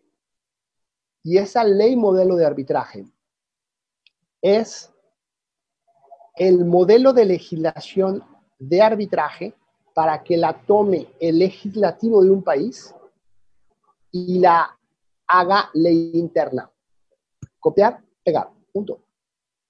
De hecho, en el caso de México, México en 1990, cuando empezó la apertura comercial, eh, eh, después de haber entrado a la OMC y eh, empezando a negociar el NAFTA con, con Estados Unidos, implementó una legislación arbitral pero no copió la legislación, hizo modificaciones. Los juristas del momento dijeron, no, no, no, no, aquí le voy a cambiar, porque la voy a tomar como modelo, pero no exactamente igual. Le voy a subir, le voy a bajar, le voy a mover. La legislación de arbitraje de 1990 de México era basada en la ley modelo, pero no exactamente igual. Generó tantos problemas que tres años después se modificó por completo y se incorporó la ley modelo de Ucitral.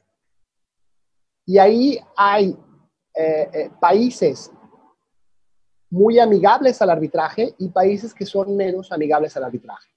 China es catalogado como un país menos amigable al arbitraje, eh, sobre todo que hay arbitraje local, arbitraje internacional, pero tienes otras jurisdicciones como Brasil, como México, y Brasil ha tomado, ha tomado eh, ha incorporado instrumentos muy importantes como la Convención de Viena sobre compraventa internacional de mercaderías, que, Marcos la, la, mencionó. Y eso quiere decir que las compraventas internacionales que hagan las empresas de Porto Alegre o brasileñas, donde no se especifique qué derecho es el aplicable, entra el derecho de la convención. Y la convención es una especie de resumen sustituto de, eh, de, código eh, de contratos. Es una versión simplificada y eficiente de código de contratos. Así como el reglamento de arbitraje es una versión simplificada y más eficiente del Código de Procedimientos Civiles de México o el Código de Procedimientos Civiles de Brasil o el Código de Procedimientos Civiles de Suiza. En vez de aprendernos todos los códigos de procedimientos civiles de todos estos países, tenemos un reglamento de arbitraje y un procedimiento arbitral que es el mínimo reducido, es un poco como las matemáticas y la factorización. Es la fórmula más reducida de, factorización matemática, que es la que se encontró como más eficiente. Y hay una competencia muy interesante porque las cámaras de comercio, así como Federazul, eh, la Cámara de Comercio Internacional, la Cámara de Londres, la de Estocolmo, compiten por tener y por actualizar sus mecanismos, sus reglamentos de arbitraje. Muito bem, muito bem, muito obrigado. Eu, muito eu, obrigado. Nós, temos, nós temos somente uma questão aqui do nosso público que veio, uh, nós temos um tempo muito, muito curto, né? já, já tenho que passar aqui para o próximo palestrante, mas eu gostaria que tu, que tu colocasse, colocasse, que é uma questão que veio do público sobre a Convenção de Singapura, se o acordo de mediação também não passou a ser aplicável internacionalmente. Es, esta, perdón, es, es, la Convención de Singapur sobre mediación. Esto, perfecto. Ajá, sí, sí. Bueno, aquí hay un elemento, un elemento importante de distinción entre mediación y arbitraje. Si yo pongo una cláusula de mediación en mi contrato, quiere decir que estoy abierto a entrar a mediación, pero no estoy obligado a entrar a mediación ni tampoco estoy obligado a seguir la opinión que tenga el mediador o el conciliador. A lo mejor el, mediador va a dar una opinión y dice, ¿sabes qué? Lo pueden resolver una, una sugerencia. Creo que pueden resolver la disputa de esta manera. Pero eso es, es simplemente una sugerencia que no es vinculante. Yo no estoy obligado a seguirla. Y en cualquier momento me puedo levantar, me puedo ir sin consecuencia alguna. Entonces, si bien existen muchos, muchas técnicas de conciliación y mediación. Y si bien la capacidad del mediador es fundamental para el éxito de la mediación, tiene que ser extremadamente abierto para escuchar, tiene que ser extremadamente atento para entender los nudos de la relación y extremadamente creativo para buscar una solución que le guste a la parte compradora y a la parte vendedora, pero no es vinculante al momento del final se puede firmar un convenio de transacción donde se resuelve la disputa y ese sí es vinculante, pero se firma, las partes lo firman, igual que como puedes firmar un convenio después de una negociación.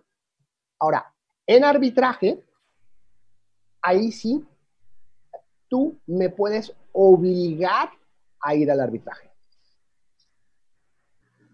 El momento que tú inicias una demanda arbitral, yo tengo la obligación de presentarme ante el tribunal arbitral y si no me presento ante el tribunal arbitral y se ha demostrado que yo fui debidamente notificado de que no me estoy, eh, eh, eh, no estoy entrando el procedimiento, pueden decidir aún en mi ausencia. Y la decisión es vinculante y la decisión puede ser ejecutada y me puedes embargar mi coche, mi casa o mis propiedades. Ahí está la diferencia fundamental. Entonces, haciendo otra vez el resumen, se gesta una disputa entre A y B. La negociación, A y B se sientan en una mesa, solo A y B, para decir, ¿nos podemos arreglar entre nosotros, sí o no? Siguiente paso, A y B van a mediación y ahí le piden a un tercero que por favor se siente con ellos y que les ayude a buscar una solución, pero no es vinculante. Grado número 3 de mecanismo de solución de diferencias, arbitraje. A y B contratan un árbitro para que el árbitro decida sobre la disputa. Pero lo que decide el árbitro es vinculante y es ejecutable. Muito obrigado. Ok, perfeito, perfeito. Uh, muchas gracias, doctor Jorge. Nuestro tiempo se acabó. Tenemos que gracias. pasar a la próxima conferência. Gracias. Gracias. Uh, obrigado novamente. Vamos passar então a palavra à doutora Eliana. Ah, perdón, Así. Un, un, un, brevísimo, brevísimo punto.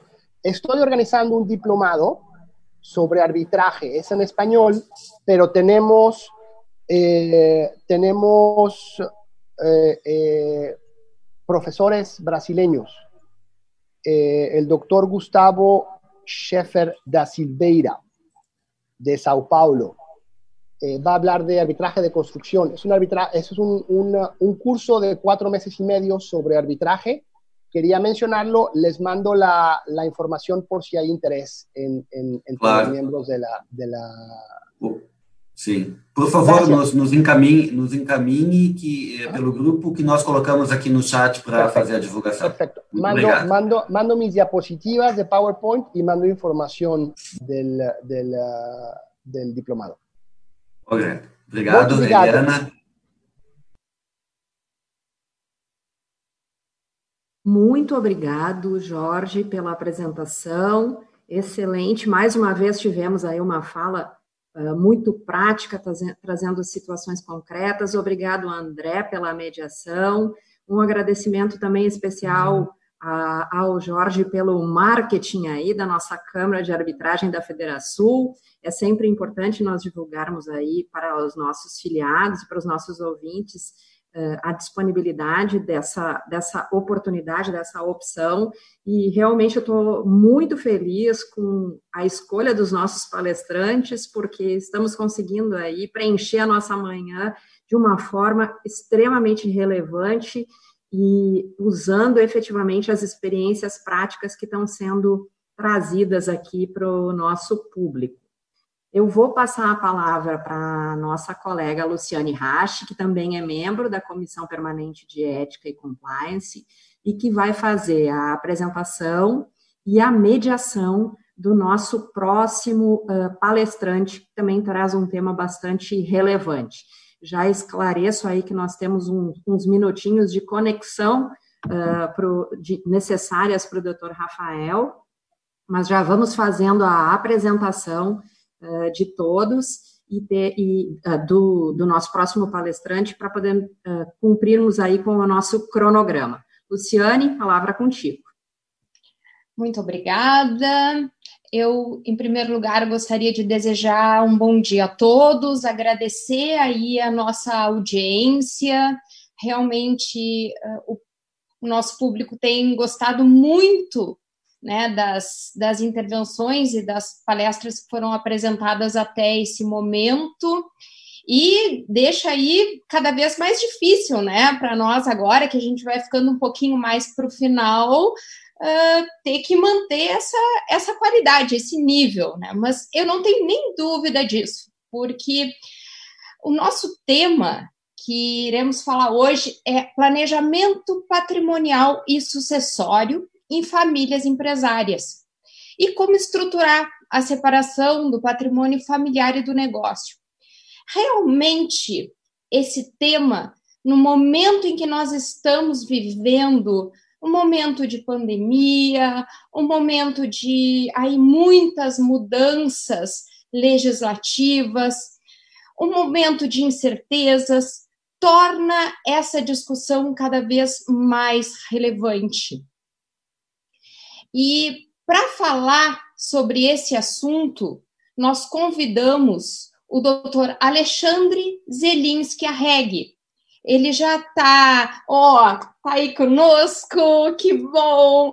É, para quem me conhece um pouquinho, sabe que eu gosto de emoção, mas não precisa tanto, né, Alexandre? não, não estamos te ouvindo. Eu acho que tu estás no mudo. Agora sim. Ah, perfeito. Saltou aqui dizendo que os meus batimentos estavam acima do normal. assim que é bom, vamos lá, aí fica. Conseguimos. Mas, conseguimos. É, que bom. Bom, então, é, seguindo, nós temos aqui o doutor Alexandre conosco, que além de ser um super especialista no tema, é um gentleman e uma pessoa assim muito, muito querida.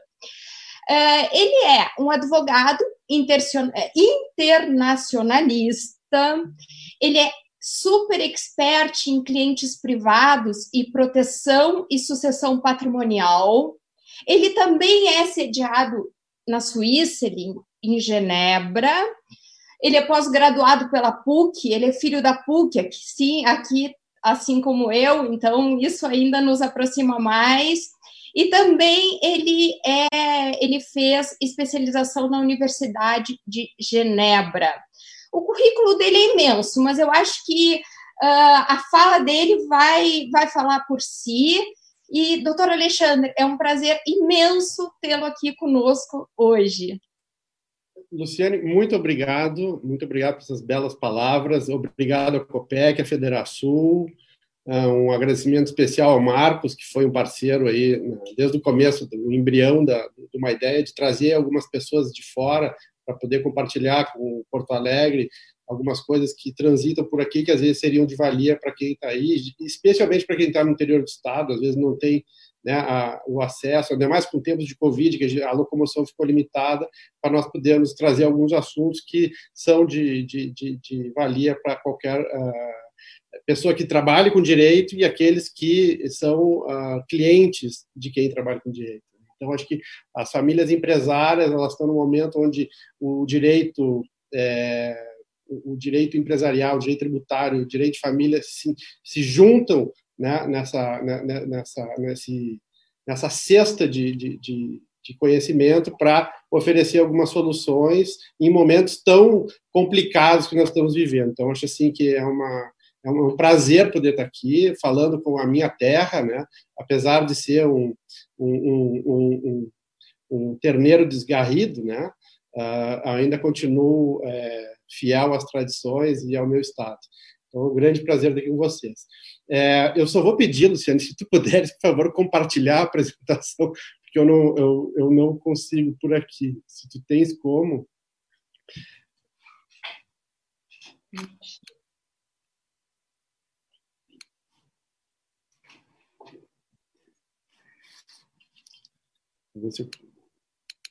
Ó, acho que eu consegui por aqui, só um pouquinho. Conseguiste? Deu. Vocês estão vendo?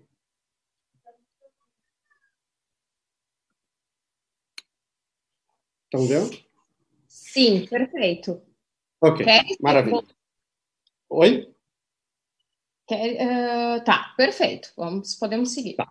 Maravilha. Então tá, eu acho que assim, ó, é, o, o, tópico é, Covid já é um tópico que por si é, enseja uma série de discussões de todas as naturezas, né? Uh, quando agregado ao cenário que nós estamos vivendo no Brasil hoje, né?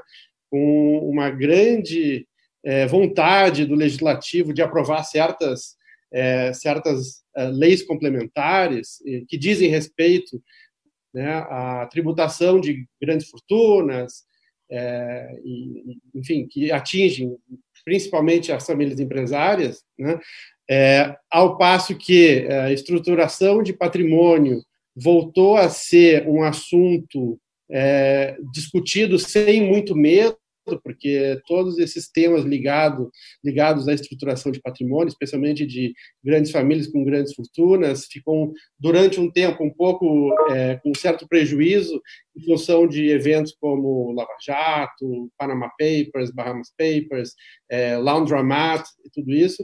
E hoje, com a transparência que existe no mundo, é, transparência fiscal, as coisas ficaram muito mais confortáveis de se tratar. Então, acho que essa reação de se estar falando em estruturação de patrimônio com instrumentos e ferramentas é, que vêm é, do exterior, ou seja, com empresas offshore, com trust fundação, etc., vem, a, vem num momento muito bom, porque a, o Covid, de fato, a, apressou as coisas. Mas, enfim, antes de entrar nos pormenores, eu gostaria só de fazer uma, uma uma, uma conceituação para a gente conseguir diferenciar um pouco é, o que, que eu quero dizer com estruturação. Tá? O trabalho todo que é feito com as famílias, ele, eu o chamo de engenharia patrimonial. Tá? Aqui uh, na Europa, nos Estados Unidos, uh, se chama wealth planning, né? planejamento de fortuna. Eu Mas isso fica muito bem tá? Nós vamos só passar. Alô? Alô? Acho que todo mundo queria hoje. Eu vou te dizer, se ela for chata do jeito que ela é, a gente já sabe. Eu acho que tem uma pessoa online. Tá me ouvindo? Ganhou sendo chato? Tá bom, né? Alô? Alô? Agora sai de uma pequena uma grande, parece que eu tô numa girafa. Alô? Estão me ouvindo? Luciane? Sim, tô aqui, tô aqui. Ok. Eu perdi, uh, perdi você total. Vamos. Okay. Uh, Vamos, vamos, vamos voltar então. Então, então para conceituar o que é engenharia patrimonial, né, eu acho que cabe distinguir um pouco o que, que é o grande, é, o grande trabalho que se chama, por mim, engenharia patrimonial. Tem pessoas que chamam de uh, estruturação, tem pessoas que dizem arquitetura. Eu acho que engenharia é, fica melhor assentado em função de que o engenheiro ele projeta e executa. Né? Então, e trabalha com muito número, e a gente necessariamente trabalha com muito número também. Ah, e aí, dentro da engenharia, nós temos a estruturação, né?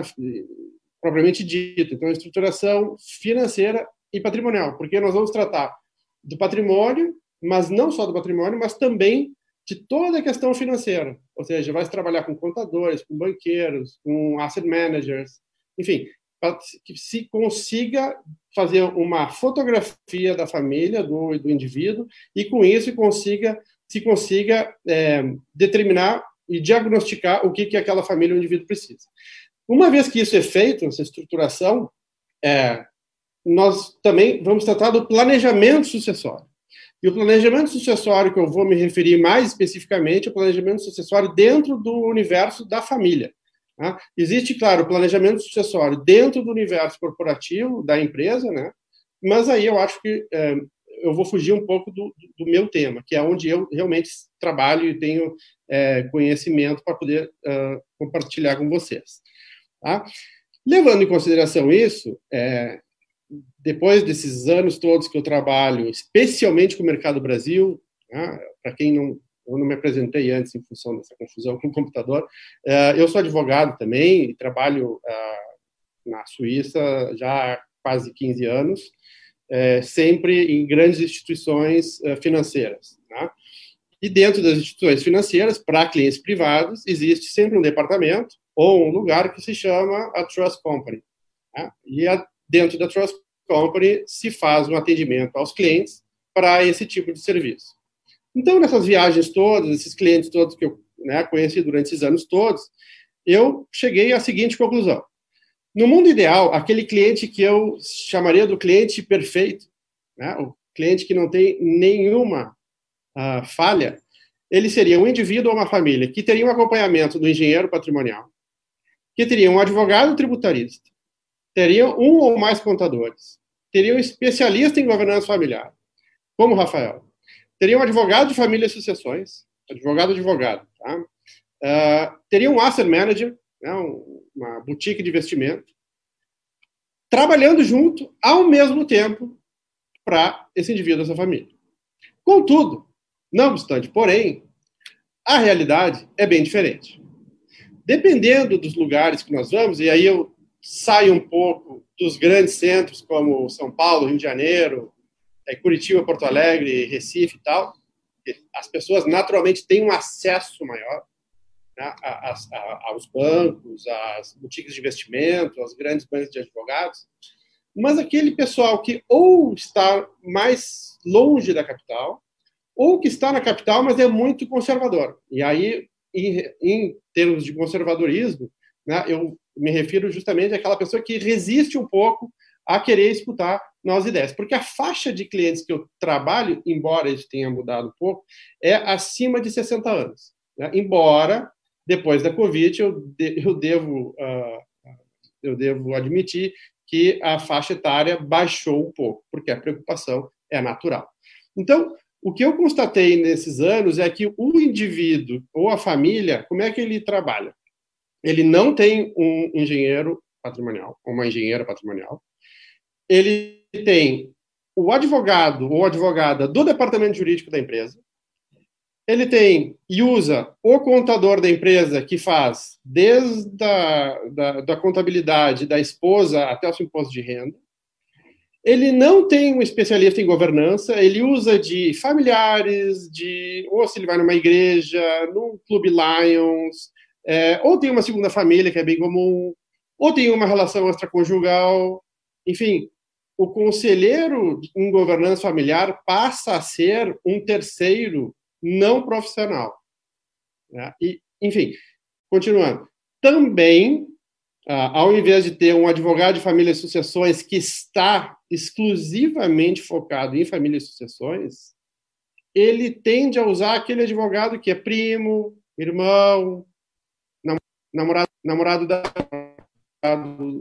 da, da, da prima, enfim, um parente ou um amigo muito próximo. O que, que faz com que isso é, se torne um, um, um, um, problema? Eu passo para o seguinte slide. É, essa mistura né, de sistema familiar e sistema empresa, que é o que eu, uh, eu escutei numa, numa conferência, eu não me lembro qual, devo admitir, uma frase que eu acho ótima, que é, é essa: é, do churrasco de domingo à assembleia de sócios. Porque os problemas de família, geralmente, eles começam a ser tratados nas festas de Natal e Ano Novo, no churrasco de família do aniversário da, da, da, da matriarca ou patriarca, e como isso depois vai se transmitir no ciclo dos problemas que vão sair da empresa, da família para a empresa, e vão refletir né, nas decisões que vão ser tomadas. Então, a profissionalização da família dentro do negócio é um assunto que vem sendo tratado muito mais a sério. No Rio Grande do Sul, eu acho que, não, não, sei, não sei se esse dado é correto ou não, mas eu acredito que seja um dos pioneiros a tratar esse tema. Existe o Instituto Sucessor, que, se vocês não conhecem, até recomendo que, que, que deem uma olhada. Tem, uh, né, tem a Magda, uh, que é uma pessoa fantástica, que faz um trabalho exatamente sobre isso, de como uh, transformar essas famílias né, em empresas. Tá? Uh, e aqui eu fiz, para esquematizar um pouquinho, é, o que, qual, é, qual é a receita do caos, da confusão e das perdas. Tu tens um sistema familiar com regras de família que se adicionam a, ao sistema empresarial, né, do negócio, com as regras da empresa, com uh, todas as preferências, afetos, disputas, brigas, implicâncias, falta de planejamento e aí tu tens o caos perfeito. Então, assim, é mais que evidente que existe a necessidade de se separar família de empresa. Agora, isso para nós, não necessariamente para quem está lá no dia a dia manejando a sua empresa e a sua família ao mesmo tempo. Então, isso é, é, é um assunto que eu acabo tratando, mas via um profissional como o Rafael, por exemplo. Né? O Rafael, ou a Magna do Instituto Sucessor. É, essas pessoas trabalham juntas comigo para poder diagnosticar e fazer todo o trabalho. Porque o meu trabalho vai para um lado e depois para o outro. Mas no começo a gente tem que é, trabalhar juntos. Tá?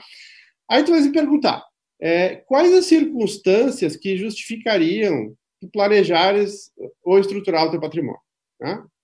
O que, que poderia te ameaçar ao ponto de tu quereres contratar essa gama de profissionais para poder planejar o teu patrimônio e a tua sucessão.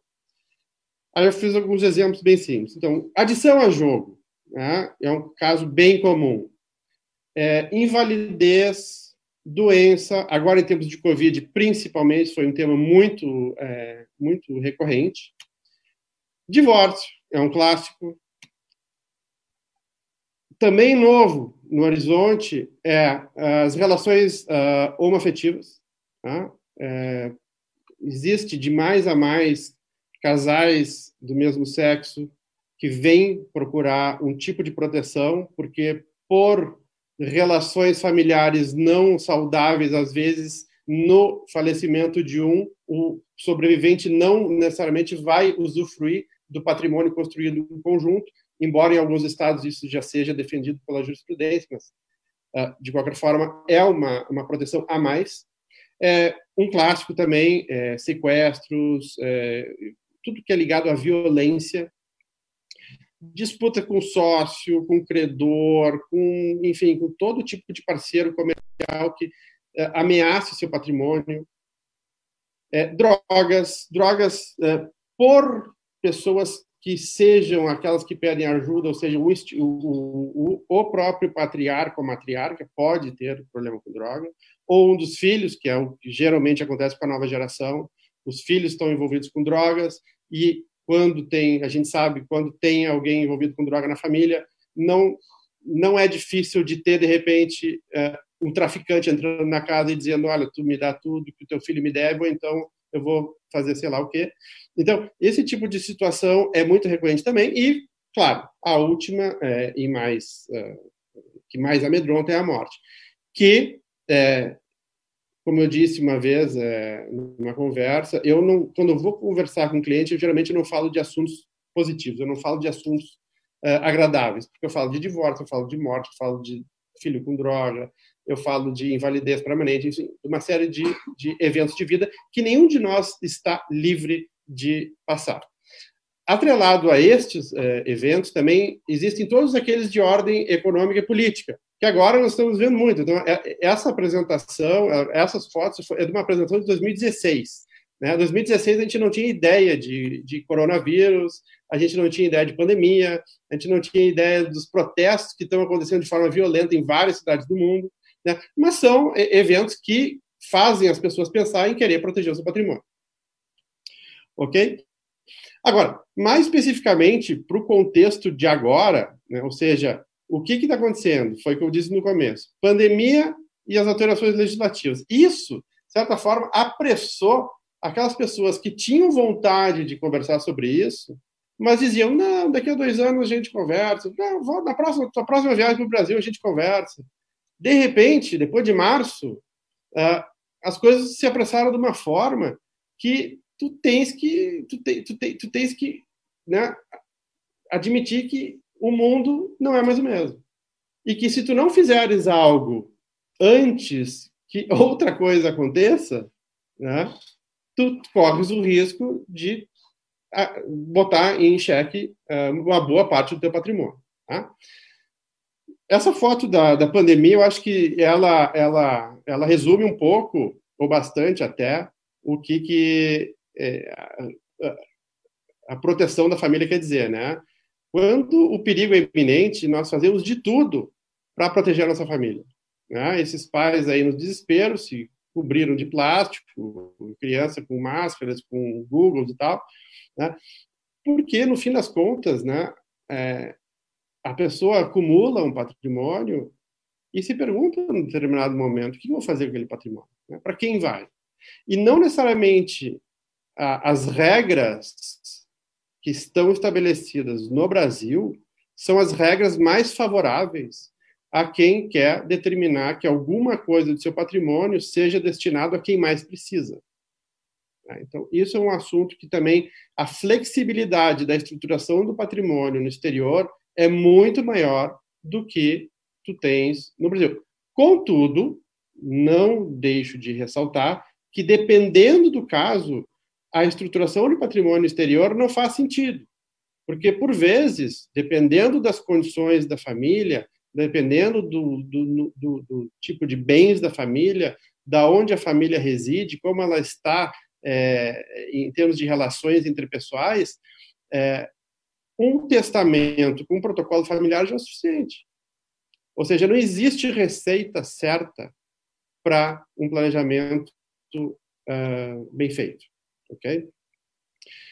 Então, eu quis enunciar aqui é, alguns dos, do, do, do, né, dos, elementos que eu venho ouvindo mais e mais é, durante a, a, a, pandemia, que é as pessoas estão com muito mais medo, as pessoas não conseguem mais visitar os seus parentes como elas conseguiam antigamente, ou seja, elas se deram conta de que existe sim a possibilidade do, da separação.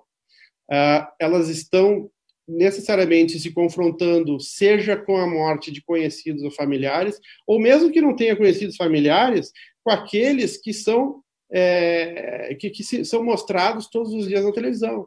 Né? E aí, claro, impossibilidade de cruzar fronteiras, eu acho que é um dos assuntos que também é, as pessoas é, sempre falam, né? O meu filho está morando longe, é, eu vejo até pela minha própria família, eu não consigo uh, visitar minha família por hora, por um, por um, por um bom tempo, pelo jeito.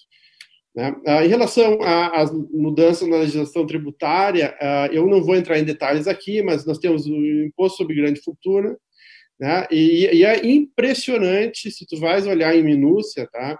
Existem 18 projetos de lei sobre imposto sobre grande fortuna que tramitam no Congresso, 18, tá? quatro no Senado Federal e quatro na Câmara. Tá? Ou seja, existe realmente uma intenção do Legislativo de avançar com esses projetos. Se eu não me engano, em 2020, só em 2020 foram quatro ou cinco projetos de lei. Em 2020, ou seja, está falando de março até agora. É, e junto do Imposto sobre Grandes Fortunas existe um outro projeto de lei que fala sobre o empréstimo compulsório sobre grandes fortunas, que também é, é mais um, um, né? Eu digo que advogado tributarista no Brasil é herói, porque eu não sei como é que consegue lidar com essa dinâmica uh, tributária. Enfim, além do imposto sobre grandes fortunas, existe também é, a tributação do, a, o aumento do ITCMD, porque no Brasil, seja a verdade é que a tributação de transmissão uh, causa morte de doação é muito menor do que em alguns países do mundo. Eu coloquei ali alguns. É, isso não, não são números absolutos, são aproximativos, tá? Então, por exemplo, é, é, Reino Unido e, e, Estados Unidos 40%, França 60%, enquanto no Brasil a gente tem é, menos de 8%, vai chegar no máximo até 8%, de acordo com o que está se falando. Né? É, depois, é, contribuição social sobre altas rendas, ou seja, aqueles que ganham acima de 80 mil reais, é, 20%. Né? Fundos de investimentos fechados, já foi um assunto discutido um pouco atrás, mas agora de novo, está né? se vindo com esse é, com o projeto de lei é, 10.638. É, é Outro, outro assunto importante que me toca bastante é a revogação do, do imposto de renda sobre dividendos. Seja, muitas pessoas hoje utilizam companhias offshore porque elas têm isenção de dividendos. Agora, com essa nova discussão, isso também cai por água. Enfim, aí nós entramos, né, é, depois que as pessoas assim, não, realmente eu estou preocupado, eu tenho medo do Covid, eu tenho medo uh, do que vai acontecer com essa reforma legislativa, eu tenho medo da minha filha, do meu filho, que aconteça alguma coisa com eles, mas eu morro de medo de perder o controle do meu patrimônio. O preço é muito caro, eu não consigo pagar isso. Às vezes a gente tem clientes que têm 250 milhões de dólares e aí existe uma discussão sobre baixar o preço da tarifa anual de 200 dólares. Então, esse tipo de, de, de, de, mito, e aí por isso que eu coloquei, são sete mitos capitais sobre o processo de engenharia patrimonial, são perguntas que eu sempre escuto em todas as reuniões, se não todas, uma delas. É, outra também, eu não tenho bens suficientes que justifiquem. Eu tenho só 18 apartamentos, tenho conta nos Estados Unidos, tenho conta no Uruguai, tenho conta é, em UK, tenho uma empresa em UK, tenho outra na África do Sul, mas eu não tenho bem suficiente, realmente. Uh, isso é só para bilionário. Então, a pessoa que tem 950 milhões de dólares diz, não, não isso é só para bilionário, para mim não, não dá. É, claro, o, a, a o pecado ou o mito número 5, que é a, que fala sobre a reputação, né? Mas o que, que vão pensar de mim se eu descobrirem que eu tenho uma conta em Bahamas? Se descobrirem que tem uma conta em Bahamas, tu tens uma conta em Bahamas que vai estar declarada no teu imposto de renda. Não existe problema nisso. E outra, não precisa ser em Bahamas. Existem vários outros estados que têm tributação diferenciada que não têm problemas de escândalos como ocorreram no passado. Né? Então, tu tens Canadá, tu tens o próprio Estados Unidos, que tem uma série de, de, de estados que têm tributação diferenciada, tu tem Suíça, tu tem Luxemburgo, tu tem Malta, é, tem para companhias é, que não têm atividade, por exemplo, na Espanha, tu pode ter uma companhia espanhola, companhias no UK, na Escócia, enfim, é, existe uma série de, de mitos que foram sendo criados em função da má imagem que alguns dos políticos brasileiros contribuíram para que tivesse essa má imagem, infelizmente, né? Que pessoas que têm as coisas em ordem, até porque existem dois grandes tratados, dois grandes é, é, programas de transparência fiscal que estão em prática no mundo e que funcionam, que é o CRS eh, da OCDE e o FATCA dos Estados Unidos. Ou seja, isso faz com que quem tem uma conta bancária vai ser reportado à sua administração fiscal. Ou seja, desde que aquilo esteja em ordem, tu pode ter a offshore que tu quiser, no lugar que tu quiser. Ou seja, isso não é um problema.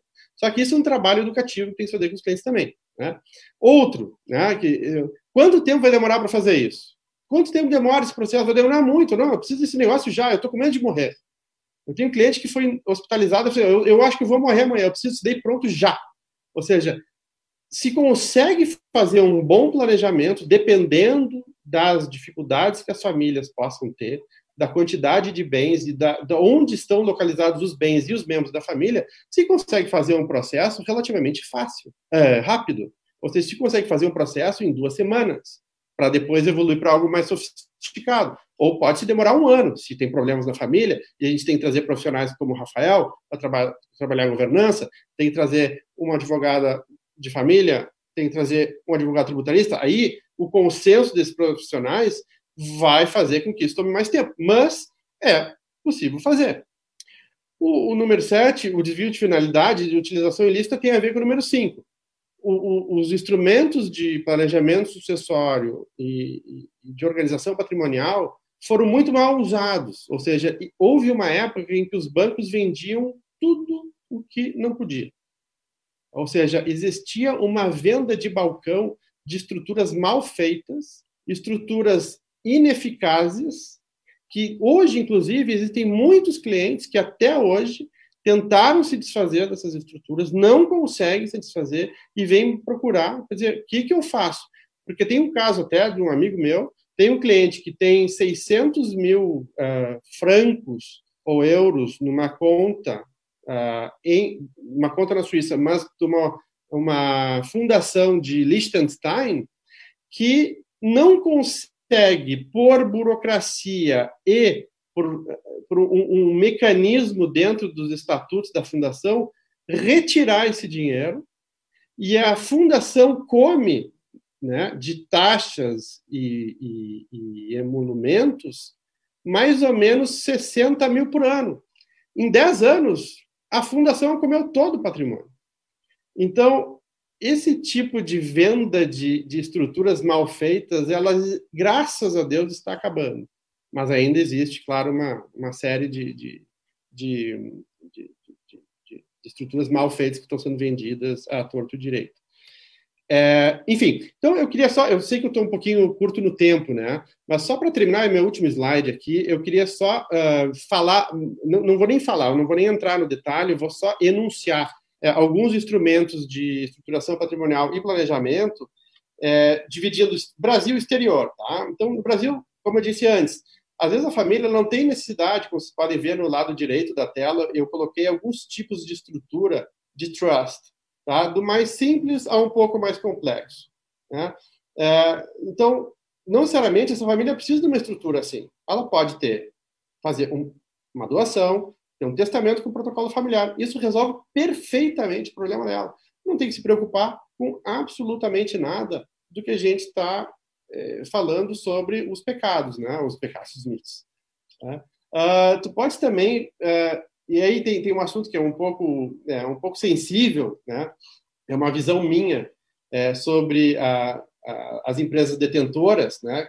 Que no Brasil se chama a holding familiar Holding familiar é, é, uma, é, uma, é, um, é um instrumento que vem sendo muito usado e não necessariamente é um, um instrumento que é benéfico para o cliente, né? porque existe toda uma questão de qual é a finalidade daquela, daquela holding. para que, que vai ser usado aquela holding?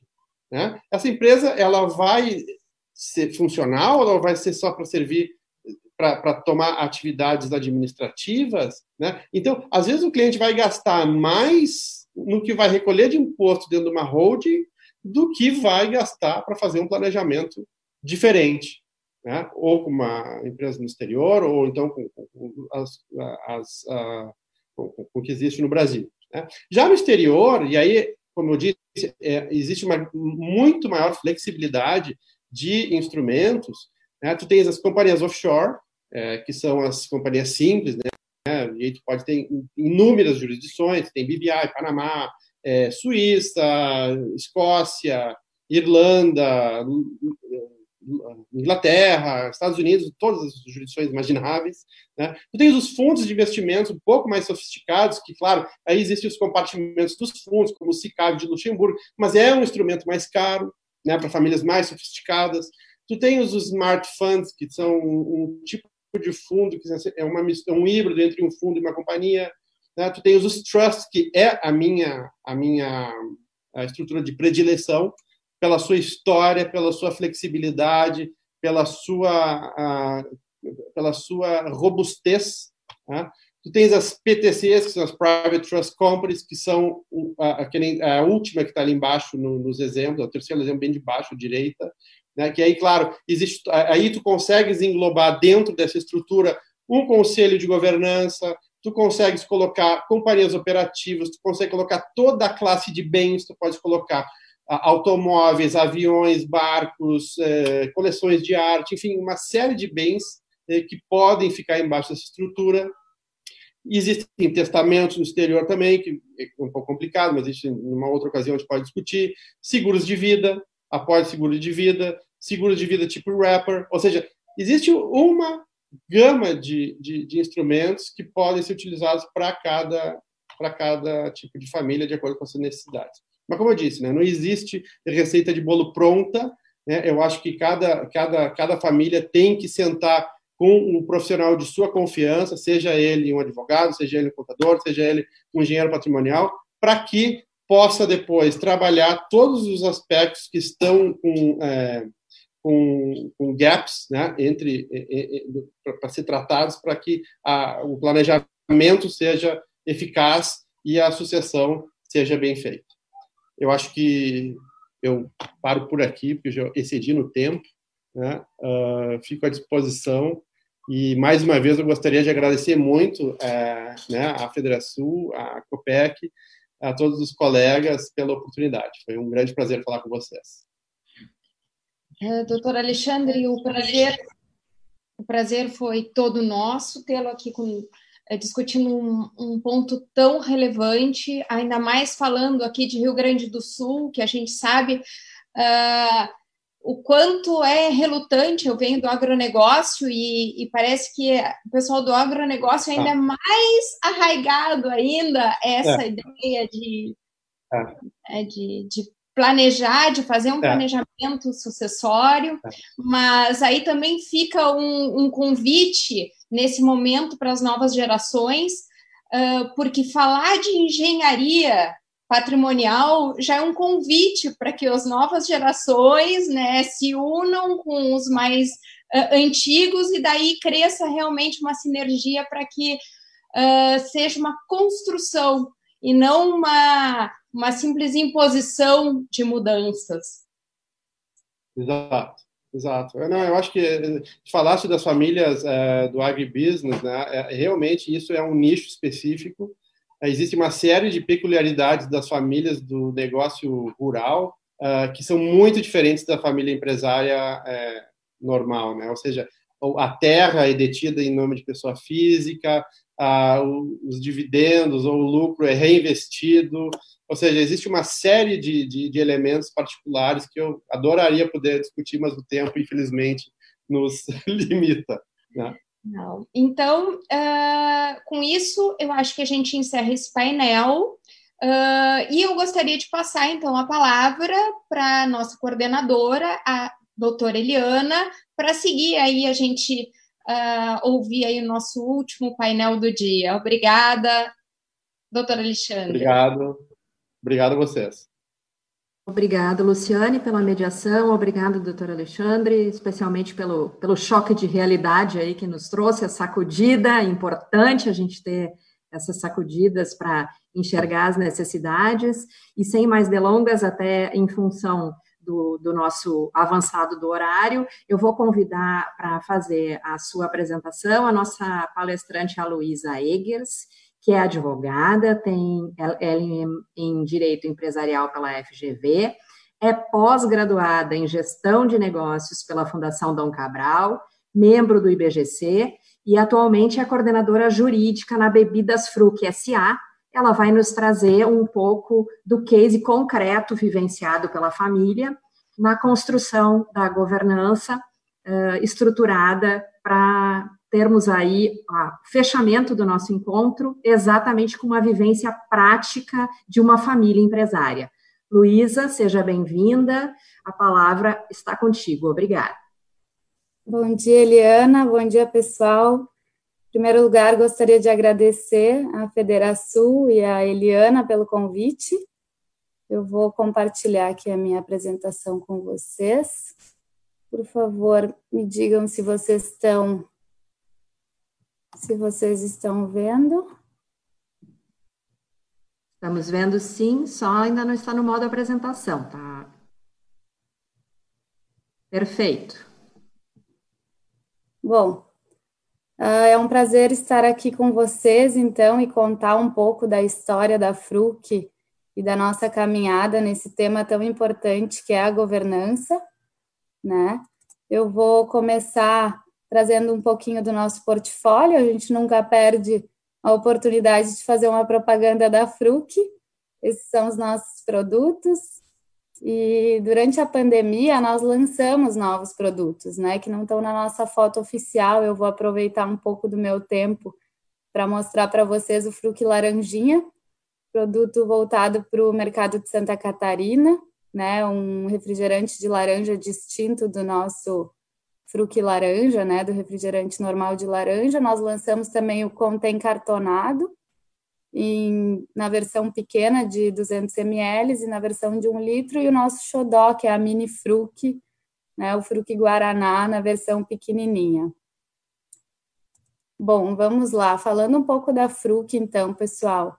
Uh, a Fruc é uma empresa familiar de 96 anos de história, né, 30 mil clientes, nos estados do Rio Grande do Sul e Santa Catarina. Uh, números de 2019, 833 profissionais, uma receita bruta de 426 milhões de reais. E ano passado a Fruc foi uh, a terceira marca mais citada no Marcas de Quem Decide, né, o que nos orgulhou muito, mais um motivo de orgulho para nós. E algumas semanas atrás também ficamos sabendo que a Fruc foi certificada uma empresa excelente para se trabalhar pela Great Place to Work.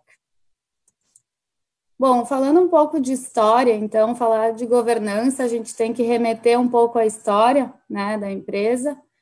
Uh, essa é a família que fundou a Fruc, então, o fundador da Fruc uh, é esse senhor sentado na cadeira meu bisavô, e a, a, segunda menina à esquerda da foto é a minha avó, a mãe do, do seu Nelson, presidente do conselho da FRUC.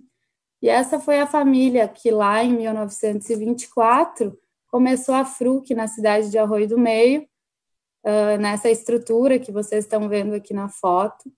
A, a FRUC era, na verdade, a indústria de bebidas Bela Vista, na época, né, não se chamava Fruc, e como curiosidade eu trouxe alguns rótulos daquela época para compartilhar com vocês.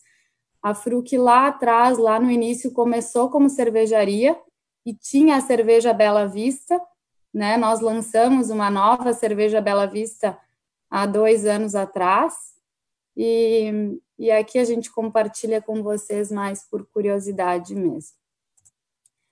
Bom, como que a FRUC começou uh, a caminhada na governança, né? Então, o seu Nelson, lá na, no início da década de 80, foi assistir um seminário do João Bosco Lodge na Federação e ele ficou encantado uh, com esse primeiro contato, ficou muito impressionado com os ensinamentos do Lodge, e, e um, uma das frases que ele recorda até hoje fala muito é se um filho estiver bem preparado para o mundo, ele estará bem preparado para a empresa. Então, desde então, uh, o seu Nelson praticou e estudou muito todos os ensinamentos, né? Ele me contou, inclusive, que na época nem se falava em governança familiar ou governança corporativa, né? Se falava no planejamento, né, da próxima geração, mas a gente não tinha essa estrutura que se tem hoje, né?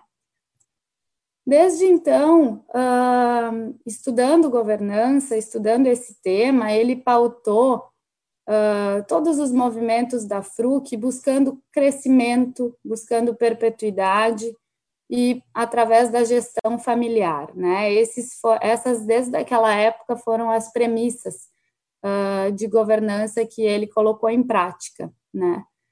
Uh, uns anos depois, então, coincidentemente, seu Nelson ganhou de presente do Werner Bornhold, que é um consultor de governança, esse livro, Governança na Empresa Familiar, e chamou então o Werner para conversar, né, para conhecer mais ainda sobre o tema. E a partir daí a gente começa realmente o nosso histórico, né, a nossa prática de caminhada na governança familiar. Começou então lá em agosto de 2005 com a contratação da consultoria, né?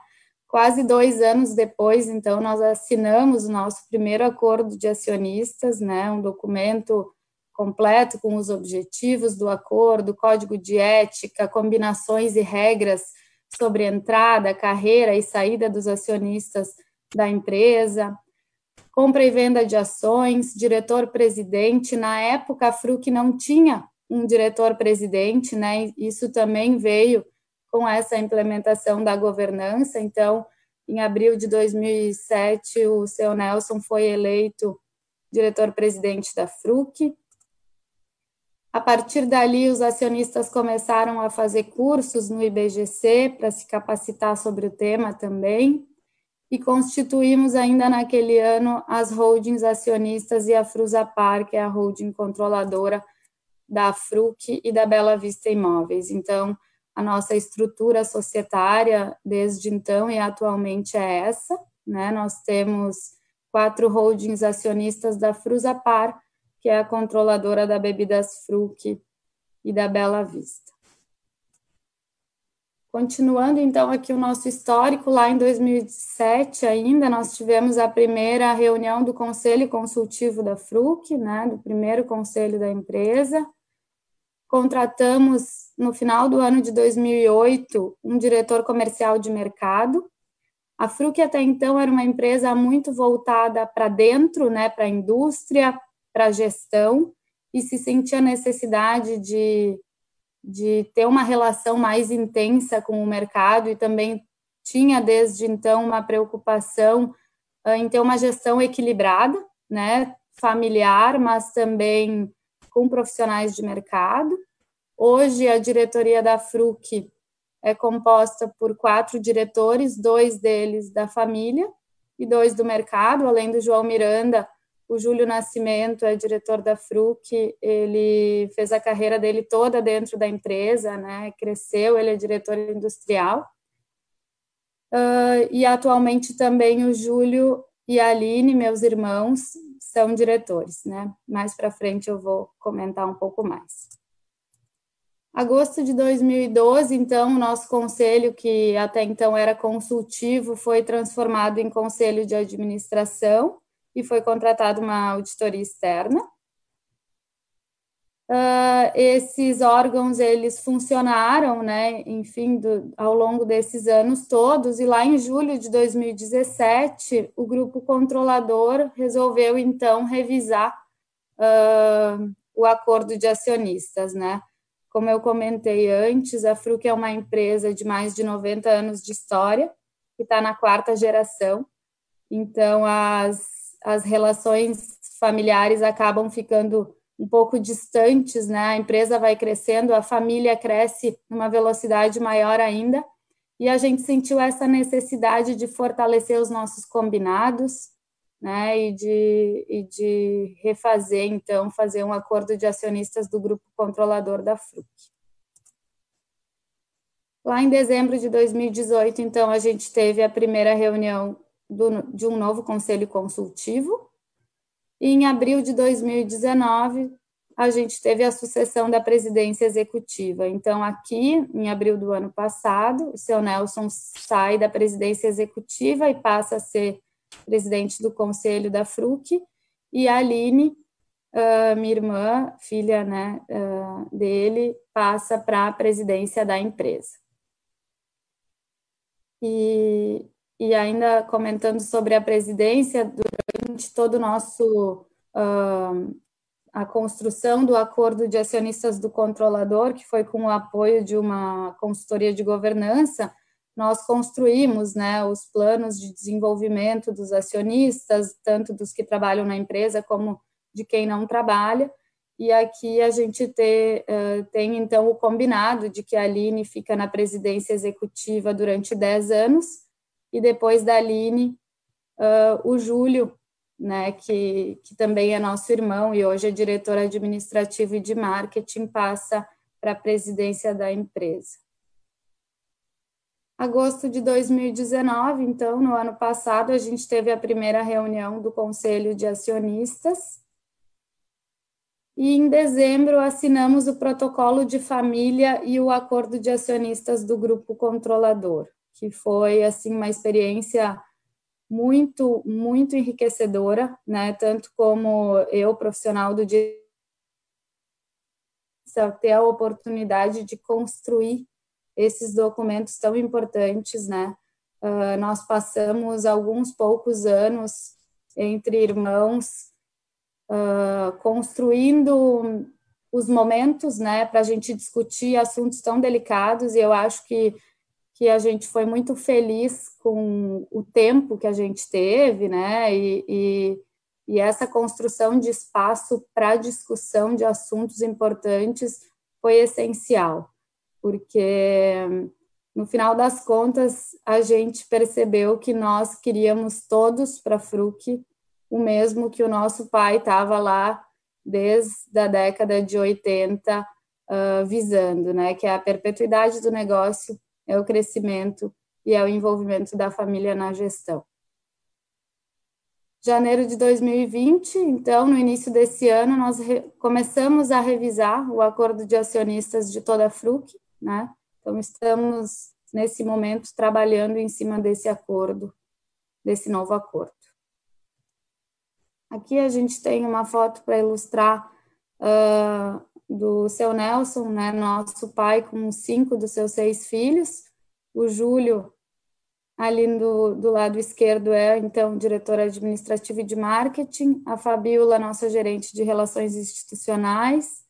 A Aline é a presidente da empresa. Eu estou do lado direito, né, do seu Nelson, e o João do meu lado direito. O João é empreendedor, optou por abrir o negócio dele ele fundou a Ecovale alguns anos atrás e é conselheiro no nosso conselho de acionistas.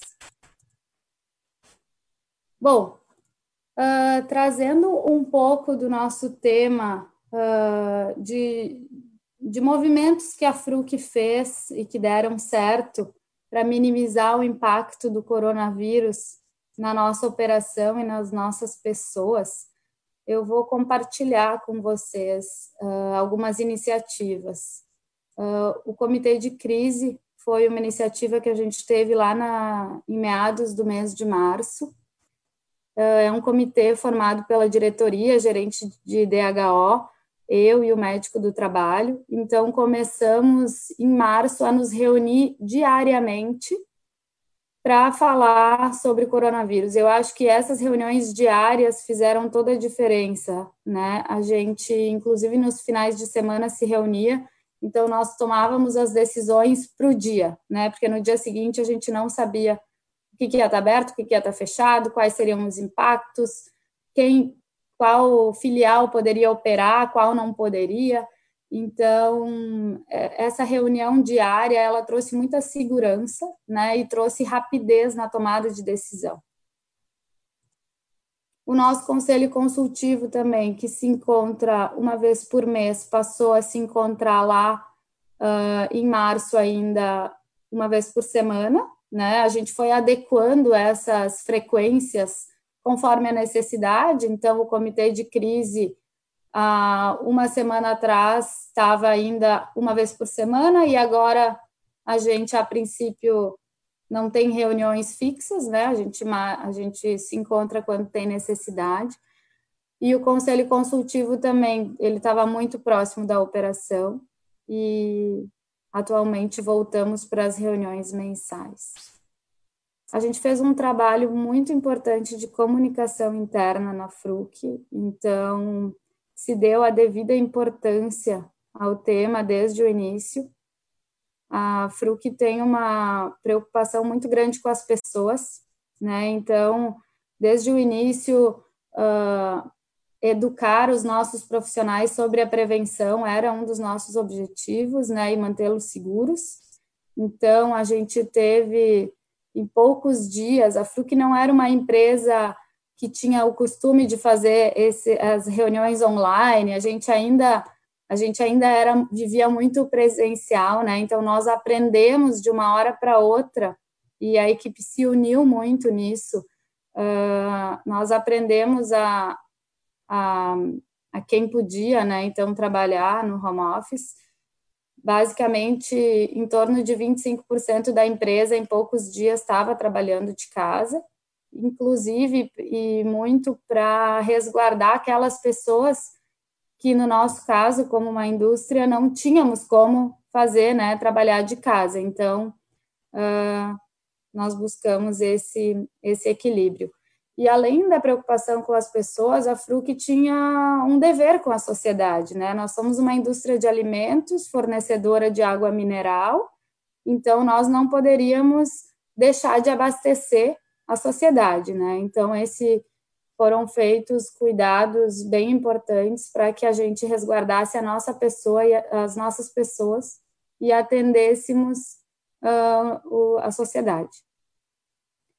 E, e, então veio esse trabalho forte em comunicação interna, uh, com fóruns da, fóruns da diretora-presidente e do médico do trabalho, semanalmente com todas as lideranças da empresa, o que trouxe muita segurança. O médico falava abertamente para todos os líderes, nós éramos mais de 100 pessoas uma vez por semana, tirando dúvidas, conversando, né? Uh, então foi, foi muito importante. E o canal de acolhimento nós lançamos também durante a pandemia, um atendimento confidencial né, para os nossos profissionais e seus dependentes, a psicólogos, especialistas jurídicos, uh, especialistas em orçamento familiar, educação financeira.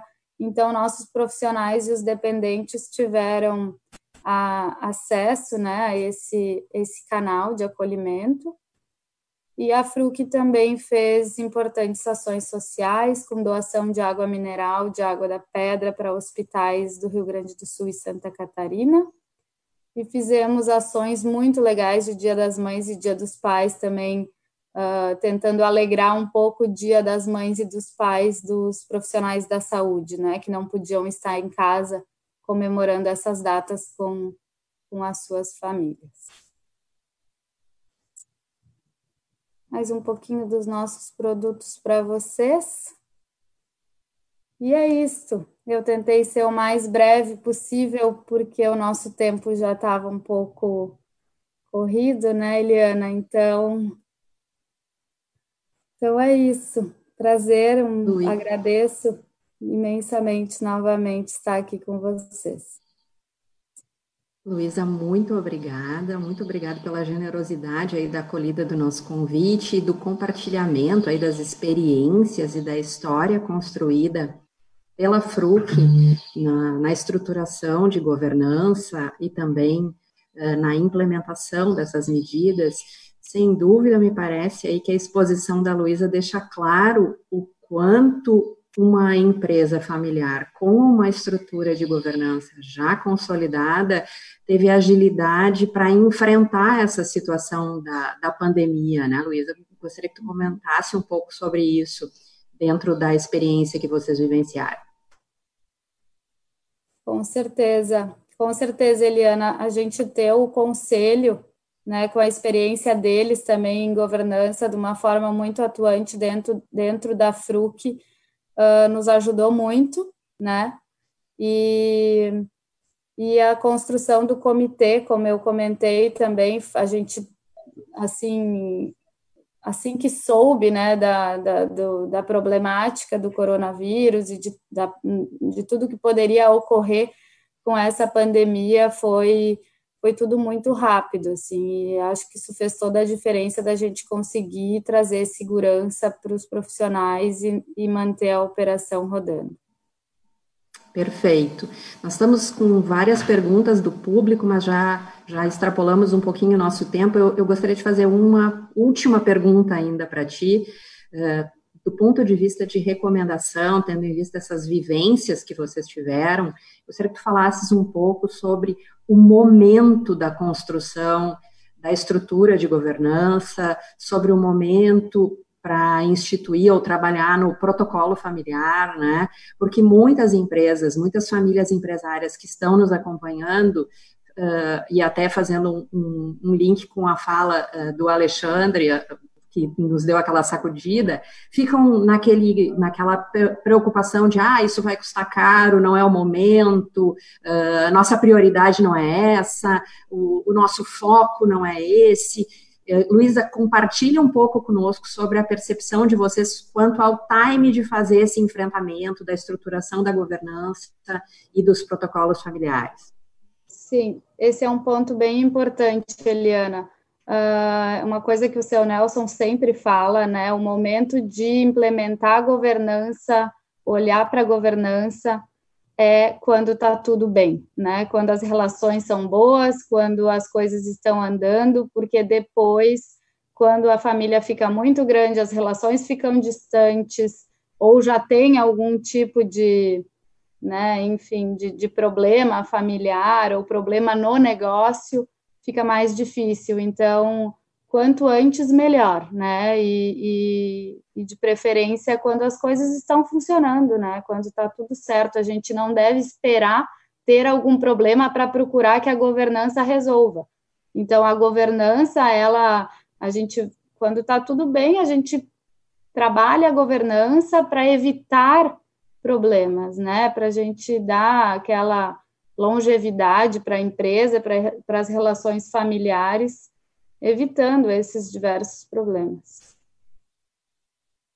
Sem dúvida, agradeço aí a tua contribuição e fica o nosso registro aqui de todo o grupo quanto a essa recomendação, né? A gente precisa ter esse olhar, esse investimento de tempo e energia das famílias empresárias na construção da governança, enfim, dos instrumentos de regramento, de forma a assegurar que num momento de crise ou num momento de conflito, isso já esteja devidamente construído. Luísa, mais uma vez, fica o nosso muito obrigado e já me encaminhando aqui para a finalização do nosso encontro, eu quero primeiro lugar, registrar aqui um agradecimento especial para o Marcos Pedroso Neto pela construção e a costura dos convites dos nossos palestrantes internacionais aí.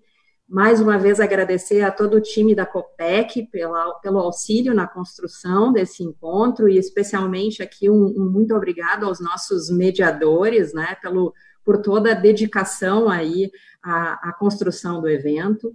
Agradecer, evidentemente, especialmente aos nossos palestrantes aí que generosamente trouxeram as suas experiências, as suas vivências uh, profissionais e pessoais para compartilhar aqui com o nosso público. Acolheram ao nosso convite e estiveram aí conosco toda a manhã. Muito obrigada mesmo. Agradecer ao nosso público aí pelo prestígio de nos acompanhar durante, durante toda a manhã e acompanhar o nosso evento.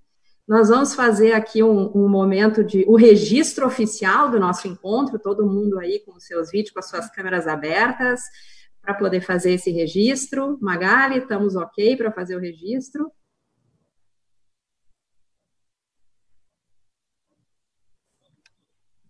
Digam aí se estamos prontos para fazer a nossa despedida.